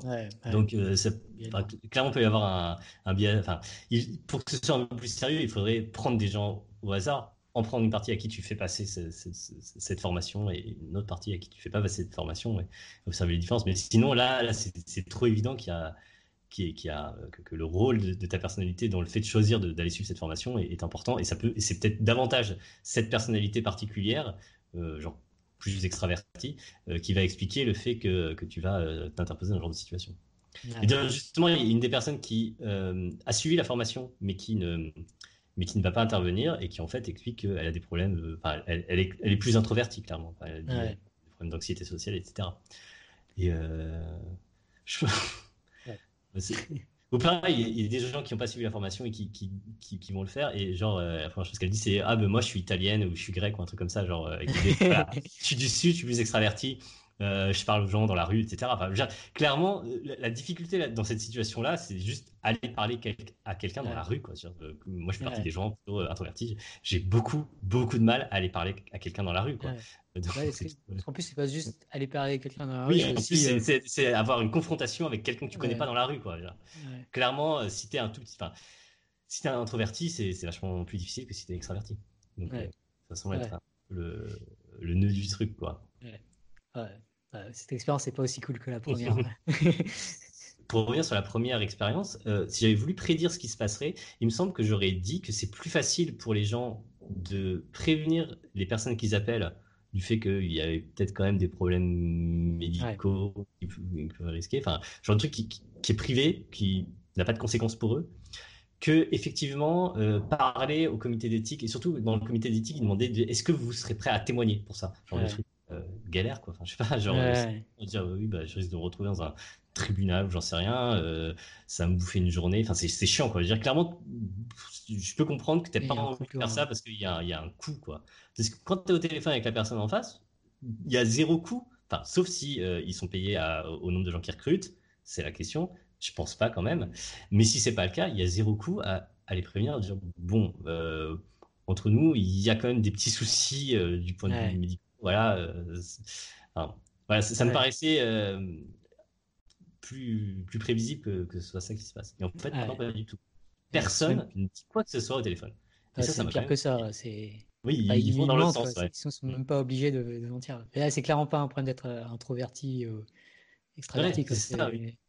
c'est, c'est, vraiment prendre. Enfin, faire ce qu'on te dit. Enfin, c'est même, c'est même pas faire ce qu'on te dit de faire, c'est, c'est aller plus loin. Quoi. C'est, mm.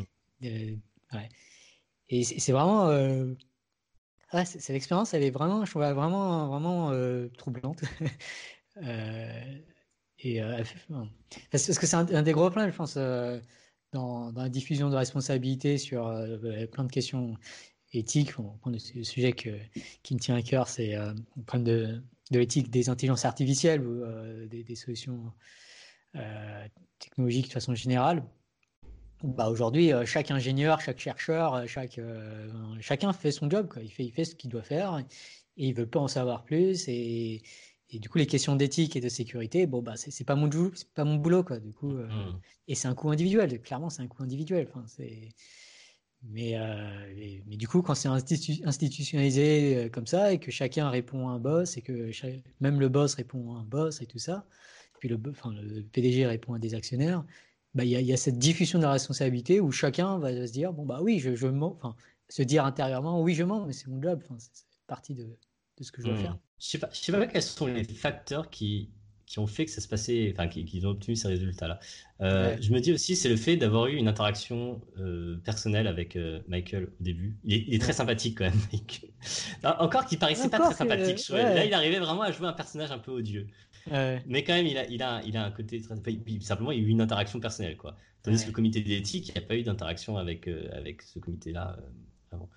Genre, euh, je sais pas, je me dis que ça, ça peut jouer ce côté.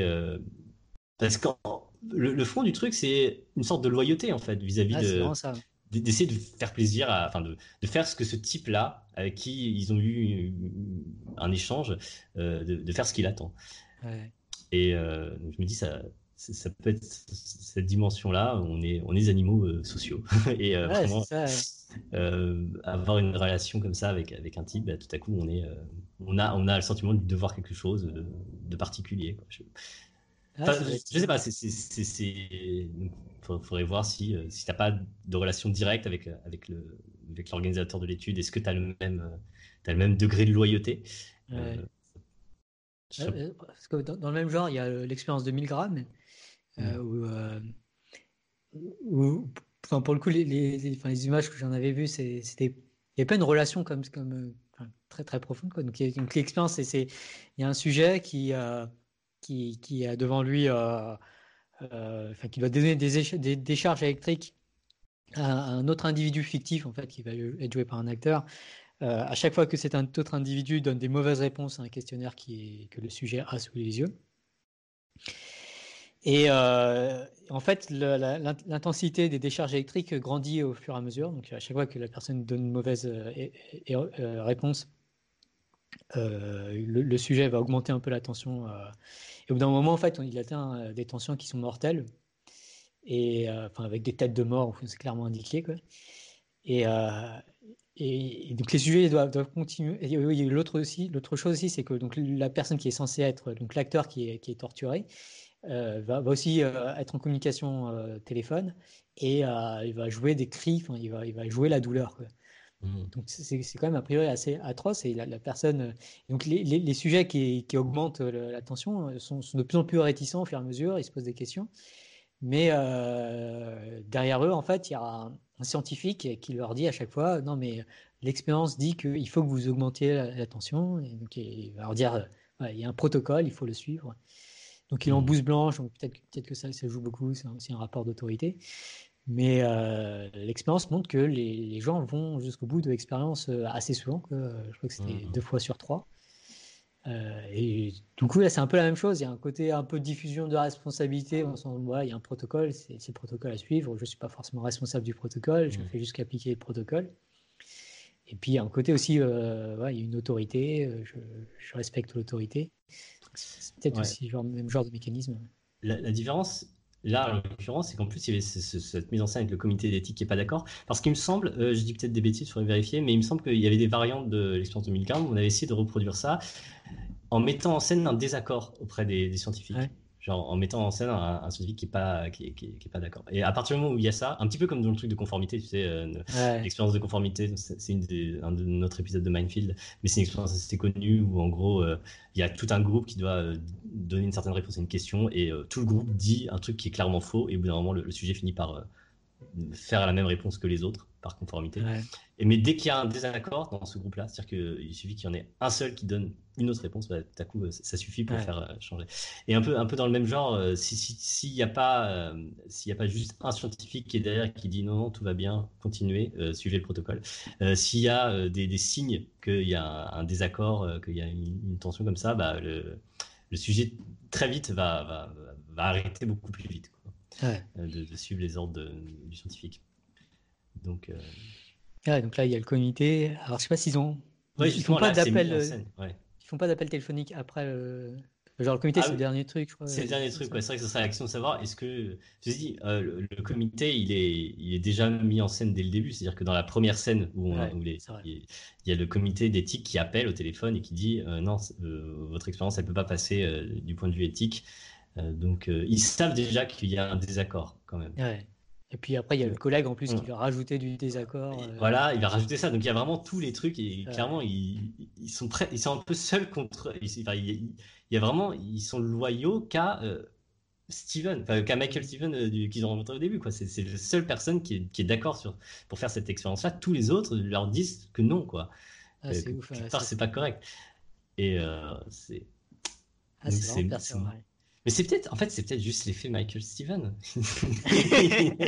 ça ne marche qu'avec lui. Tu, tu répètes avec n'importe qui d'autre, ça marcherait pas. Ça. pas les gens sont prêts à mentir pour lui, quoi. il est extraordinairement sympathique. Et malgré ça, il veut quand même mourir, quoi. Euh, il se rend pas compte de tout le bien qu'il fait pour l'humanité, quoi. et tout. Non, mais c'est vrai que c'est un, un, des trucs qui, qui m'a le plus surpris dans, dans, dans ces, dans ces émissions-là, cette séquence-là. Ouais, ouais c'est vrai que c'est. Ça, ça, fait réfléchir. Et, et, du coup, tu peux te demander euh, ça, si, maintenant tu es un comité d'éthique ou, euh, ou est-ce que tu veux, enfin, vraiment tu veux promouvoir plus d'éthique dans, dans, toutes sortes de structures, euh, bah, qu'est-ce, que tu fais quoi? Quelles sont les meilleures stratégies? Mmh. Oui, c'est vrai que c'est, intéressant pour, pour réfléchir à ça. Clairement, c'est c'est pas facile d'arriver à, à, mettre les gens en situation de, de prendre des responsabilités euh, éthiques euh, euh, voilà, de, de, ce type-là. Quoi. Ouais.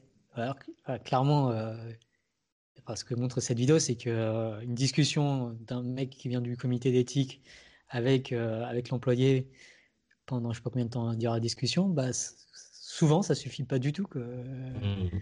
Peut-être que, ouais, je sais pas, la, lourdeur des, des systèmes euh, de, de, de, enfin, d'un espèce de tribunal ou de. C'est un, un, truc qui, enfin, le fait de témoigner euh, démotive beaucoup les gens. Donc, en même temps, on veut pas mm. de faux témoignages. c'est un point très très compliqué de comment promouvoir l'éthique, mais je pense que c'est vraiment une question importante, quoi. Et ouais. Bon, enfin donc euh, voilà pour cette euh, pour cet épisode spécial Manfield. Je sais pas si tu veux euh, si tu veux revenir sur des épisodes dont on a dont on n'a pas parlé ou sur sur la série en général ou sur je sais pas. Hmm. alors il y a, peut-être quelques petits trucs là qui me viennent à l'esprit. Il y en a un qui m'a fait marrer, c'est un moment avec les les, les petits robots insectes. Hmm. Oui, sur l'empathie qu'on peut avoir sur des petits robots insectes. C'est très mignon. L'expérience, c'est ces petits robots insectes qui se baladent un peu partout. Et euh, bah, Michael demande un sujet de, regarder ça et puis euh, d'écrire un peu le truc et puis de le, de le tuer, quoi, de prendre un marteau et taper dessus. Quoi. Hmm. Et euh, les sujets, bah, aucun problème à le faire. C'est un truc mécanique. Voilà. Hmm. Et après, il y a la même expérience, mais cette fois, on demande, Michael demande au sujet de de nommer euh, l'insecte et peut-être d'interagir un peu plus avec lui. De, Je crois que dans le premier cas, il bouge même pas l'insecte en fait. Il est juste, euh, il est éteint de certaine façon, non? Ou il est allumé aussi? Je sais plus exactement. Il me semble qu'il est éteint en fait. Ça fait aussi la différence. Que ce petit insecte mécanique, il a vraiment un comportement. il est très mignon. Il a un comportement très euh, vivant. Enfin, je sais pas comment dire. Il, circule comme ça, il bouge. je, sais pas si mignon c'est blanc parce que ça, ça fait un peu cafard aussi, donc c'est pas si C'est ça, mignon. Ouais. Je pense que tu peux facilement te trouver ça un peu. un peu répugnant, ouais. répugnant. Et... il me semble qu'il le laissait, bouger. Quoi, parce que... Enfin, je conçois totalement. Enfin, je, parierais que si les gens le voient juste bouger et demandent de taper mm. dessus, les gens le feraient. Enfin, c'est pas... vrai qu'il lui donne un nom. après, il lui donne un nom et puis demande d'essayer de trier des émotions. Est-ce que tu penses qu'il est plutôt agité ou je sais pas trop quoi et puis, puis tu, enfin, les gens sont beaucoup plus réticents déjà, euh, parce qu'ils demandent aussi est-ce que, est-ce que, qu'est-ce que tu as senti, et puis les gens se sentent un peu mal. Bon, puis il y en a même un qui, qui, tape dessus, puis après il voit le truc, il voit qu'il bouge encore, et euh, du coup Michael dit est-ce que tu peux retaper dessus, et il dit non non non, il a survécu une fois, c'est bon quoi. c'est vrai que c'est assez mignon comme petite expérience. Et ils ont l'air trop mignons ces petits robots, j'avais envie d'en avoir. ça avait l'air, très, très chouette. C'est une autre expérience dont on n'a pas parlé, mais euh, que je trouve assez, euh, assez frappante. C'est un peu une variante de l'expérience de Libé euh, sur, ah sur le mouvement. donc, l'expérience de Libé, il y a eu un épisode de Science Étonnante là-dessus. et là, c'est une sorte de variante où l'idée de l'expérience de Libé, c'est montrer qu'il y a un décalage entre le moment où tu as le sentiment de prendre une décision de, de mouvement volontaire et le moment où ça commence à s'agiter dans le cerveau pour préparer ce mouvement volontaire. Donc c'est donné l'impression. En fait, c'est assez critiqué parce qu'on ne sait pas bien exactement à quoi correspond ce, début d'activité nerveuse. Ça, pourrait très bien ne pas être vraiment la préparation du mouvement, ça pourrait être autre chose en fait. Donc en fait, l'expérience est, un peu discutée. Mais c'est quand même assez, assez, spectaculaire parce que là, là en gros, dans la situation, euh, dans la situation. L'idée, c'est qu'ils ont des, un, truc sur le cerveau. Il y a deux boutons devant eux. Ils doivent choisir de taper sur un des deux boutons. En fait, euh, peu importe qu'il y ait un ou deux boutons. Le, truc, c'est que euh, le, il y a une machine qui enregistre l'activité nerveuse euh, qui, qui, correspond aux quelques millisecondes avant que tu décides à taper sur le bouton. au bout d'un moment, il finit par reconnaître cette activité nerveuse-là et euh, les, boutons s'allument lorsqu'ils reconnaissent cette activité nerveuse-là. Donc ça veut dire que quand tu essayes d'appuyer sur le bouton, le, bouton s'allume juste avant que tu commences à, à bouger, ou, juste au moment où tu commences à bouger. Et donc c'est très énervant parce que tu es là, tu essaies d'appuyer avant que ça s'allume d'une certaine façon.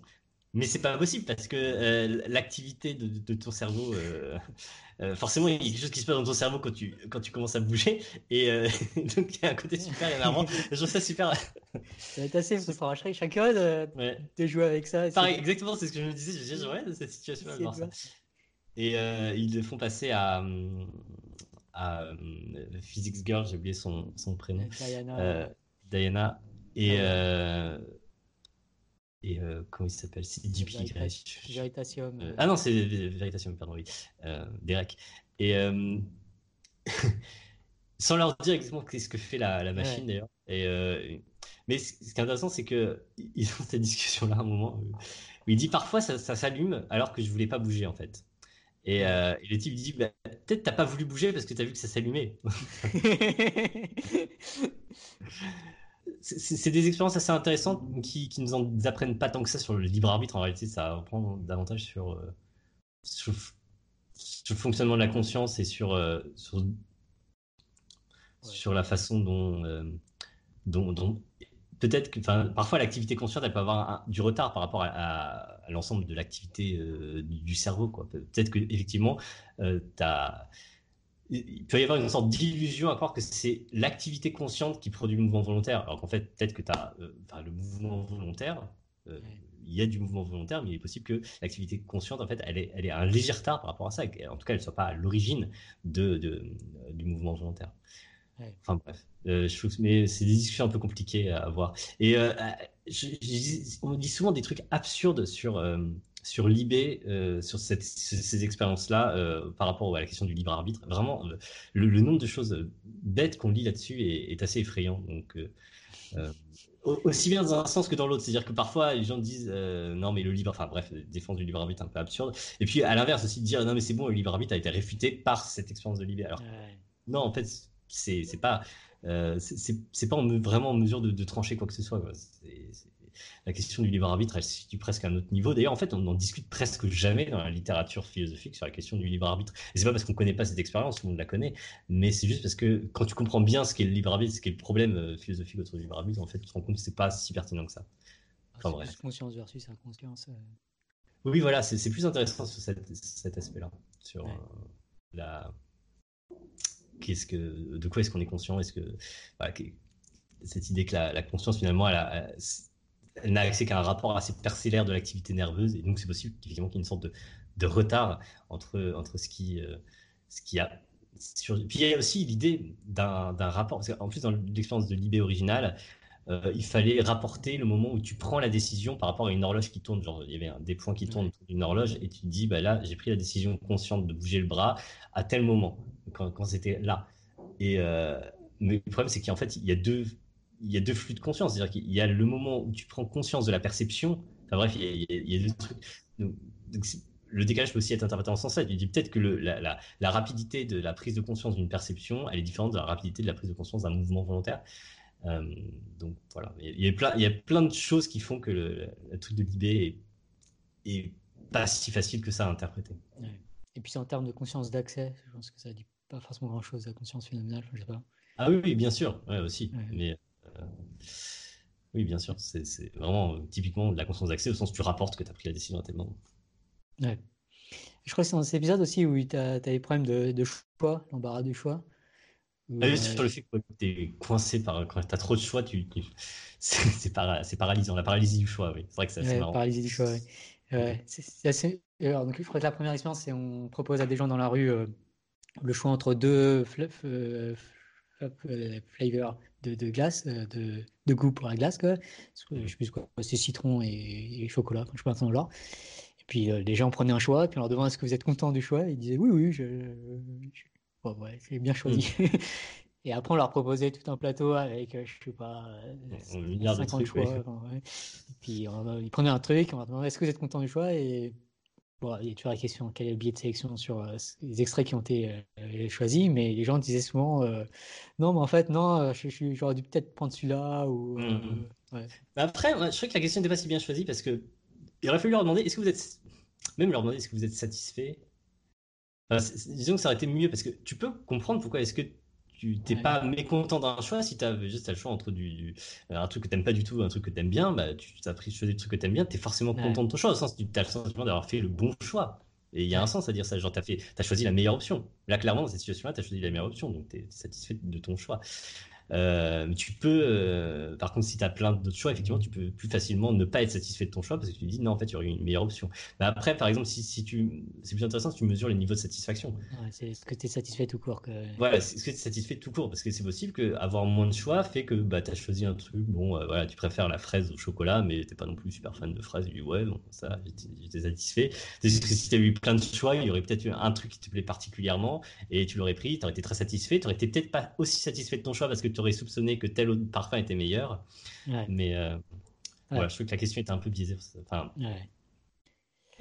En fait, disons que la réponse que faisaient les gens me paraissait pas irrationnelle ou bête ou, euh, ça, paraît normal. l'air vraiment moins satisfait. C'est vrai, qu'ils avaient l'air un peu énervés. Genre, il y a un côté, ah, je regrette, du coup. Comme si d'expérience d'avoir eu tant de choix, les avaient finalement, euh, leur avait déplu, quoi. Mais moi, je suis assez du genre dans un restaurant, j'aime pas avoir le choix, c'est vrai. Ouais, ouais. J'aime bien quand il y a un espèce de, le truc que tu prends si tu vas une seule fois dans ce restaurant. Voilà, c'est ça que tu dois prendre. tu, devrais devenir végétarien, ça réduit beaucoup tes choix. Hein. c'est pas faux. euh, après, sinon, tu as l'autre expérience où ils choisissent euh, du thé. Hmm. Entre, je sais plus, c'est entre deux thés. Euh, et euh, un qui est plus énergisant, l'autre qui est plus calmant. Euh, et, après, ils doivent faire un jeu et on leur, ouais, ils jouent au jeu. Quoi, et on leur demande euh, est-ce que vous êtes content de votre performance euh, au jeu quoi? Et mmh. en particulier, est-ce que vous pensez que votre, le, thé, vous auriez dû avoir l'autre thé Quelque chose comme ça. Quoi? Vous auriez mieux fait de prendre l'autre thé, ouais, c'est ça, vraiment ça. Et donc, le truc, c'est que s'ils avaient eu le choix, ils regrettent. Tandis que si on leur avait imposé, genre on avait dit, voilà, ça a été tiré de façon aléatoire, vous devez boire ce thé-là, ben ils regrettent ils regrettent pas. Au contraire, ils trouvent plutôt des raisons euh, d'avoir euh, bu, d'avoir bu ce thé. C'est ce qui est pas si intuitif que ça. Euh... Ah, j'en pas parlé. mais là encore, je sais pas, t'as l'impression que c'est un peu limité parce que genre, pour le coup, ils font ça avec trois ou quatre personnes, quoi. Euh, ouais. Donc, je sais pas. c'est possible que ouais, tu sois plus enclin à, à rationaliser le, truc quand, quand, ça a été, quand ça t'a été imposé que quand ça t'a pas été imposé. Ouais. Ah alors je sais pas combien de personnes euh, plus. alors s'ils ont six personnes et que euh, les trois qui ont a donné le choix euh, se plaignent de leur choix hmm. et les trois autres disent non tout va bien, on peut faire les calculs de probabilité, c'est quand même assez, c'est déjà quand même pas mal quand même. Hmm. montre la crédence en tout cas qu'il y a vraiment un phénomène. Ah ouais, c'est vrai. Ouais. Bon. Euh, enfin voilà, c'est une chouette émission quand même. Je vous conseille de pas binge-watcher ça en, en, une journée quand même. Parce on peut vite faire une overdose. Mais y a, ça donne envie de faire des expériences de psychologie dans tous les sens. Et... ouais, c'est vraiment sympa. Je... Vous avez un bon entraînement pour euh, critiquer aussi parfois les dispositifs et se dire, chercher qu'est-ce qui va pas. Ouais, je, pense qu'il faut. surtout, il y en a où il est beaucoup plus en mode. Euh, euh, donc, par exemple, celui sur l'effet placebo, là, c'est la première fois qu'ils font ça, ou l'effet, ou celui avec le, labyrinthe, c'est la première fois qu'ils font ça. Mm-hmm. c'est pas, c'est pas des expériences illustratives, c'est plus des expériences exploratoires. Mm. je, ouais, je sais plus qui proposer la distinction entre expérience exploratoire, où on, essaie de trouver des, trucs intéressants. Mais bon, la crédibilité va pas être énorme parce que, bah, mm-hmm. pour plein de raisons. les expériences confirmatoires, où une, hypothèse, on va vraiment essayer de, de, faire en sorte d'enlever tous les facteurs de confusion, de bien faire euh, comme il faut. Et puis les expériences illustratoires, illustratif, l'idée c'est de, euh, de, de, donner un document pour euh, montrer, par exemple, dans un point de vue pédagogique ou euh, mmh. vraiment illustrer le phénomène. Et, je pense que c'est intéressant de faire la distinction entre les trois, notamment mmh. parce que, enfin, pour plein de raisons, notamment le, danger c'est que le truc illustratif, le truc qui, qui, passe à la télé et que tout le monde voit, mmh. le danger c'est que les gens se disent que c'est vraiment ça qui fait, qui justifie de croire mmh. Le résultat d'expérience, alors que souvent c'est plus bah, l'expérience confirmatoire notamment qui, qui, est peut-être plus importante. Effectivement, ouais. Et l'expérience exploratoire, l'idée, c'est euh, finalement, c'est plus pour motiver des expériences confirmatoires, justement, que vraiment que, d'établir un résultat. L'idée, c'est plus, bon, bah là, dans cette expérience, on a, on a vu, par exemple, tel, tel effet, ça peut nous donner l'idée d'essayer de le confirmer dans une, expérience. Un peu comme le truc du temps de réflexion avec la mort, par exemple, bah, tu pourrais dire, euh, de ce point de vue-là, c'était purement exploratoire, au sens où vous n'avez même pas l'idée de regarder cet effet-là, mais ça peut, mais ça peut donner euh, une raison d'étudier ça plus tard. Pourquoi pas Ouais, d'une certaine manière, dans, cette, dans cette partie-là, ça revient à s'autoriser un énorme biais de sélection, mais bon, c'est mm. savoir ça a été dû à un énorme biais de sélection, donc euh, on ne peut pas mm. non plus donner trop de crédence à ça. Euh, bah, confirmatoire, là, ça serait vraiment, vraiment faire en sorte qu'on augmente significativement la crédence, on bouge beaucoup la crédence en, pour telle hypothèse en particulier. Puis illustratoire, euh, illustratif, c'est pour. Euh, mmh. du coup, ça, m'amène aussi du coup à parler aussi de l'expérience de prison de, Stanford, euh, mmh. où une des critiques, c'est justement, bah, c'est pas clair dans lequel des trois ça se passait. Est-ce que c'était une expérience exploratoire ou est-ce que c'était une expérience enfin confirmatoire Je pense assez clairement non. Même, si dans la manière, euh, par exemple, euh, Zimbardo, il a donné un TED que j'avais, ou un TEDx que, que, j'ai vu. Et euh, enfin, sa manière de raconter l'expérience est vraiment scandaleux, c'est peut-être un mot un peu fort, mais c'est vraiment. mais ce qui est vraiment, c'est que en fait, l'expérience de, Stanford, c'est juste l'expérience de 1000 grammes. Au sens où en fait ce qu'on observe c'est que il y a des que les gardes parce qu'en gros euh, euh, Stanford euh, Zimbardo il demandait aux gardes d'avoir des comportements qui humilieraient les, les, prisonniers avec un peu l'idée que dans son expérience devait servir à dénoncer les conditions de détention aux, États-Unis mais donc, en gros, c'est une, typiquement une situation où tu as un scientifique en blouse blanche qui, au nom du bien commun, t'explique que tu vas avoir que, tu vas faire un truc euh, qui, est contraire, euh, voilà, qui, est clairement immoral, et que et les mecs vont le faire. part, il a plus illustré ça que vraiment le fait que euh, la, situation elle-même de parce que sa thèse c'est de dire si tu mets dans une situation d'autorité etc ça va produire ces comportements cruels. Mais en fait c'est pas ça. Il, il, a, pas mis les gardes dans cette situation là il a mis les gardes dans une situation il leur dit ayez des comportements cruels s'il vous plaît au nom de la science ça nous servira ou au nom de oui c'est ça au nom de la science ou pour dénoncer plus ou moins. au nom d'une idéologie, puisqu'au nom de la science, mmh. Ouais, au nom de euh, dénoncer les, sévices dans les prisons. Donc, euh, il faut qu'on ait des images pour illustrer ça. Et, euh, et même, il disait que quand ils avaient des, comportements horribles, ils, étaient, ils entendaient les. les c'est dans l'épisode sur, sur, sur l'expérience de Stanford. Il, il interviewe une, des personnes qui était euh, un des plus horribles gardes de, l'expérience de Stanford. Et il expliquait que quand il avait des comportements particulièrement euh, horribles, qui humiliaient vraiment bien les prisonniers, il entendait les, scientifiques derrière les vides sans qui, qui, disaient Ah, c'est super, tu l'as bien eu, enfin, etc. il y avait vraiment, à côté, il récompensait ça. ce qui est. Vraiment, euh, cette, cette expérience est. Ouais, je sais pas si. Mais d'ailleurs, ça n'a donné lieu à aucune publication. Euh, il a peut-être fait des je sais pas quoi, mais j'ai pas trouvé de publication qui soit au centre C'est-à-dire que c'est cité souvent dans les. Ça a souvent été cité dans des manuels. Euh, et encore, je pense qu'aujourd'hui, je sais pas si c'est. Si c'est. Je sais pas à quel point, quand on commence à présenter dans ouais. des manuels, je pense que. Moi, j'ai jamais entendu parler de cette expérience autrement que sous un angle, euh, enfin, en gros, en disant qu'il y avait vraiment des gros problèmes et que c'était pas, pas très sérieux. Et, et, récemment, il y a eu un truc encore plus fort qui est sorti, qui, qui, ont vraiment mis en lumière à quel point c'était, c'était quasiment une fraude en fait. J'ai euh, écouté un podcast récent où il disait que euh, ça, restait enseigné dans la majorité des, des, livres de cours de première année d'université en, en, psychologie. Quoi. Donc, ça avait l'air, ça a l'air encore euh, très enseigné. Quoi. je, sais pas, faut revoir qu'est-ce qui en est dit. Moi, euh, de, mais de façon assez, euh, avec peu, avec des bémols, mais pas non plus tant de bémols que mm. ça. Mm. Et ça, ça avait, enfin, il avait, enfin, bon, c'est ce qu'il va dire aussi pour vendre son livre, qui critique, c'est je crois le Tessier, quelque chose comme ça, qui a écrit un livre qui critique l'expérience de Stanford, mais il disait que dans la communauté en psychologie, ça restait courant de, de célébrer quasiment cette expérience comme étant une des, enfin, des, une des expériences importantes de l'histoire de la psychologie. Ça m'étonne, j'ai jamais vraiment eu le sentiment que ça avait cette réputation-là, moi. moi ça... Mais euh, bon, je sais pas. Je peux comprendre qu'il dise ça, il essaye de vendre son livre, donc euh, il faut qu'il montre que c'est que incroyable et que personne n'avait relevé ça avant lui.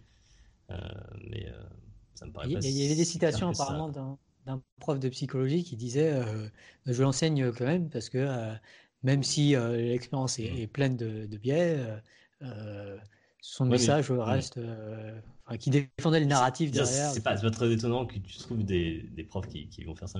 La question, c'est, euh, je sais pas, euh, quelle, proportion de profs ça concerne, comment c'est traité dans les, dans les euh, manuels, etc. Je, sais pas. Et puis bon. c'est pas. Dans le genre expérience marquante qui en fait est plus ou moins bidonnée, j'ai vu passer ce truc-là sur une expérience assez célèbre d'un type qui qui avait demandé à des gens de se faire, euh, de se faire interner dans des, dans des hôpitaux psychiatriques en, donnant juste quelques symptômes très très simples et qui euh, montraient que euh, la, plupart des gens s'étaient retrouvés coincés dans l'hôpital psychiatrique pendant au moins 19 jours ou un truc comme ça. Enfin, la moyenne c'était genre 19 jours, je crois.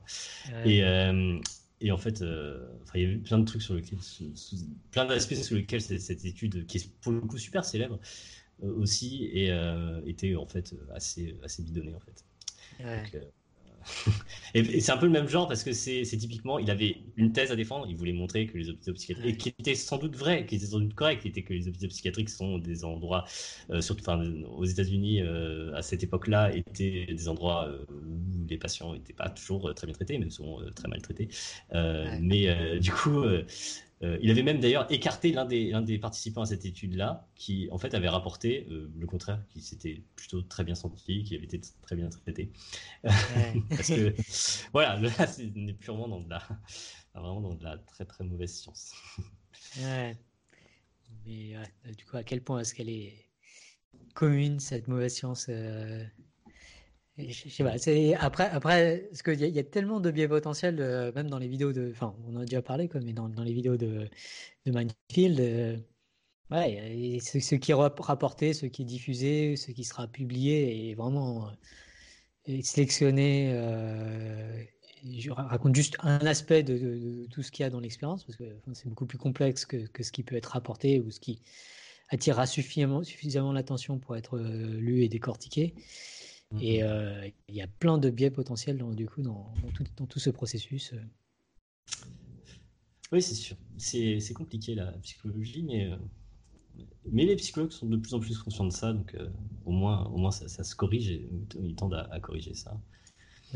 J'imagine que effectivement des, des pratiques comme le fait d'annoncer les protocoles avant, etc. Ça, devrait être. Ce qui, en plus, c'est de plus en plus facile de le faire aujourd'hui. C'est-à-dire que tu peux pendant longtemps, c'était pas évident de garder traces de tout ça, mais aujourd'hui, tu peux tout faire sur Internet.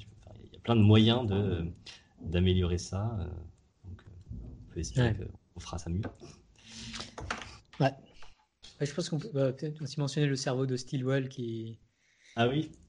Qui est un truc cool quoi. C'est euh, Michael Simmons qui a fait, euh, qui, a, volé l'idée euh, de, David et moi. Bon, il l'a volé deux ans avant qu'on ait l'idée, mais il a fait volé, on va dire, de faire un, réseau euh, de neurones. Alors lui, il n'est pas artificiel, c'est un réseau de neurones. C'est un, enfin, si, un peu artificiel quand même, mais c'est pas le réseau de neurones artificiels utilisé en, en machine learning. Mais l'idée, c'est du coup d'avoir des neurones. Alors lui, c'est juste les neurones qui sont joués par des humains. Et, et en gros, les neurones soit s'active, soit s'active pas. Et quand il s'active, en fait, il lève un drapeau. Et euh, pour choisir s'ils vont s'activer ou non, bah, ils vont regarder si euh, des gens, des neurones avant eux, certains neurones euh, qui sont spécifiques à la personne qui, doit lever le drapeau ou non. Il va regarder si ces, ces, individus vont lever le drapeau ou non. Et quand il y a suffisamment de ces individus qui lèvent le drapeau, bah, ils vont lever le drapeau à leur tour. Et du coup, on peut imaginer cette chaîne de, gens qui, qui, vont lever ou non les drapeaux. Et ça arrive à, la fin, euh, donc les, premiers de cette chaîne, en fait, ils vont lever leur drapeau ou non en fonction de la couleur d'un pixel, ce qui est noir ou blanc. Quoi. Donc, hmm. ce que fait, c'est qu'on considère une grille de 5 par 5 et certains sont blancs, certains sont noirs et en fait, Michael va, dessiner sur, sur cette grille de 5 par 5 un nombre, un chiffre. Et ensuite, il va, en dessinant ce chiffre, du coup, il va colorier euh, certains pixels en blanc, certains en noir. Il va distribuer ça à une première couche de, neurones. Et, c'est la euh, rétine. c'est ça, la rétine. Et euh, sur cette rétine, du coup, où il y a 25 neurones, bah, lorsque un neurone de la rétine reçoit un, noir ou un blanc, je ne sais pas lequel, disons un noir, bah, il, va, il va lever son drapeau, puis du coup, il va faire une chaîne de, de lever de drapeau derrière lui. Et à la fin, il y a, quelques, quelques neurones dauphins qui vont lever euh, une onde de leur drapeau. Et leur activation ou non va déterminer du coup la réponse de, tout le réseau, euh, à savoir quel est le, chiffre qui a été euh, observé par, par, le réseau. Mmh. Et, c'est vraiment cool parce que bah, ça, marche. Quoi. Il y a eu quelques bugs à un moment où apparemment Michael n'a pas, pas, distribué les bons, les bons pixels au bon, au bon mmh. neurone de la rétine. Mais sinon, ça marche euh, vraiment bien. Il y a aussi des systèmes de correction euh, qui, même si un neurone euh, rate, globalement, ça, ça, marche quand même pas mal. Donc c'était vraiment rigolo de faire ça. Hmm. Le système de reconnaissance d'image le plus compliqué au monde. c'est ça, c'est pas, pas très efficace. Hein, mais euh, on imagine bien euh, ça simulé par un ordinateur, par exemple, euh, mm. ou vraiment implanté par des neurones de, nos cerveaux. Mm. Ah, c'est une super illustration d'une expérience de pensée d'ailleurs assez célèbre qui s'appelle l'expérience du, cerveau chinois, dont je parlais dans, dans l'épisode que j'ai fait avec David sur la conscience. Et, ouais, voilà, c'est très marrant de voir ça en action. À un niveau tout petit, hein, c'est minuscule, mais. Je pense qu'une conscience phénoménale a émergé sur le, sur le terrain de, football américain. Euh, pour les pans psychistes, tout a plus ou moins une. ouais. Et si, si, ouais, si tu dis le traitement d'information, euh, je sais pas, est accompagné par une, conscience phénoménale, euh, bah, en un sens. c'est vrai, c'est ce genre d'argument qui est intéressant parce qu'on a vraiment l'impression que, pas, que ça n'a pas de sens. Quoi. Mais en fait, c'est très intéressant de savoir voilà, je sais pas si tu fais un calcul comme ça, là, ou un traitement d'information comme ça, euh, ah, qu'est-ce que, qu'est-ce que ça veut dire que l'information est traitée Genre que vraiment le calcul a eu lieu? Euh, Je trouve que quand tu défends comme ça complètement euh, l'idée de procéder à un calcul, c'est intéressant parce que tu n'arrives plus vraiment à voir qu'est-ce, que c'est qu'un calcul en fin de compte. quelque chose s'est passé sur le terrain, mais tu vois, il y, a, ce truc de XKCD, une planche où, c'est un, un, type qui a un temps infini devant lui et un nombre infini de cailloux. Et euh, il fait des lignes de cailloux comme ça. Euh, il passe à la ligne suivante, comme ça. Il fait, des lignes de, cailloux. Et en fait, il se trouve que les, lignes de cailloux qu'il fait, bah, si tu remplaces ça par des 1 et des 0, bah, ça correspond à un traitement d'information qui correspond en fait, euh, je sais pas, au fonctionnement de mon cerveau, un truc comme ça. Est-ce que est-ce que vraiment les calculs ont lieu quand ils manipulent ces cailloux? Il y a quelque chose de, de, bizarre là-dedans. T'as l'impression que c'est très difficile d'expliquer à, partir de quand? T'aurais l'impression qu'il y aurait genre un, minimum euh, euh, d'énergie nécessaire pour qu'un calcul ait lieu. Genre, euh, ça peut pas arriver comme ça gratuitement. Mais tu aurais du mal à dire à partir de, quand, qu'est-ce qui fait que telle, telle suite d'événements là, ben, c'est un calcul et c'est ce calcul là. c'est très difficile finalement. Tu connais l'origine étymologique du mot euh, calcul? Oui, c'est des cailloux, oui. Ouais. Ça veut dire cailloux. Donc clairement, c'était mm. des calculs. Hein. c'est ça, oui, des calculs, oui. Effectivement. C'est vrai, je n'ai pas, fait le lien avec ça, euh, avec l'exemple de XKCD, mais c'est vrai que c'est pas mal. Ouais. Parce que avec l'informatique euh, dans les ordinateurs, etc., on a l'impression qu'on arrivait à bon, c'est bon, on sait ce que c'est qu'un calcul maintenant. C'est quand il y a des euh, il y a des 1 et des 0 et puis voilà, des manipulations sur tout ça. Mais en fin de compte, à chaque fois, tu as juste des événements physiques. Je veux dire, en l'occurrence, bah, ça va être des, je sais pas, des, transistors, peu importe quoi. Et euh, ça, pourrait être des, êtres humains qui lèvent des drapeaux. Il faut qu'il y ait quelque chose, quoi. Il faut qu'il y ait une différence entre entre deux états au minimum. Mais euh, donc c'est pour ça qu'il faut un minimum il y a bien un minimum là-dedans, mais à partir du moment où il y a une différence entre deux états, bah, tu, peux dire que là, il y, a, un calcul qui se produit. Et, c'est bizarre, quoi. Quelque chose On n'arrive pas bien à saisir ce qui est, ce un calcul, quand même. Ouais, bah après, je vais faire phrase que souvent, mais je, pense que sur, sur tous ces processus, c'est surtout utile de penser qu'il y a une forme de calcul qui a eu lieu. Et euh, du coup, en particulier bah, sur le terrain euh, de football américain euh, de Michael, il y a eu quelque chose qui, qui, qui, qui, dont il est utile de penser que ça calcule la fonction qui permet de reconnaître des, des chiffres. Hmm. C'est un, modèle utile, quoi. Tu. Ouais, ouais, bah pourquoi pas. on va peut-être s'arrêter là, moi je suis crevé. Bon, et ben voilà pour cet épisode 24 de d'Axiom spécial Minefield, qui du coup euh, va prendre la tête du, classement euh, du classement du nombre de vidéos sur euh, sur Axiom, forcément. Bah, forcément, ouais. Ça va passer de 1 à 5. Ah, quoi que non, enfin, ça dépend. Est-ce qu'on compte comme Vissos ou comme Minefield? Je sais pas. Moi, je serais pour le compter comme Minefield et pas comme Vissos parce que, quand même, c'est autre chose, Vissos. Mais, euh, mais dire, ça, passe, ça, passe toujours de 1 à 5 parce que c'est un Minefield. On a fait un épisode de Vissos par ailleurs, non? Même pas, je crois pas. Non, bah non. Mais Vissos n'a pas fait de vidéo de Vissos depuis. Ça, depuis, depuis super longtemps, comme en général on fait des récentes. Enfin, il en fait moins, il en fait de temps en temps quand même. Ouais. Vachement Donc, pourquoi il passe de 1 à 5 euh, Bravo, c'est une remontée spectaculaire. Et. Euh, Devant, euh, je, peux, je, peux, donner le, top en ce moment, c'est bah, devant Course Gazette. Et... Après, il y a pas mal à, 3. Il y a Ligi, Homo Fabulus, Le Réveilleur et Science Étonnante. Ouais. C'est un joli groupe. Donc, bravo à Minefield et à, et à Michael Stevens. Et, voilà. C'était c'est vraiment une chouette émission. profitez-en jusqu'à la fin de l'année. C'est toujours en, en, libre accès. Et puis après, je pense que ça va revenir sur, sur YouTube Red. Donc euh, voilà, profitez-en. Ah. ouais. Moi, je recommande vivement en tout cas. C'est ça fait réfléchir. Et puis bon bah on se retrouve bientôt pour une un nouvel axiome, euh, formule normale cette fois. C'est vraiment qu'on n'a pas fait un axiome normal. Il y a plein de vidéos qui sont sorties. Il y aura, plein de trucs à dire.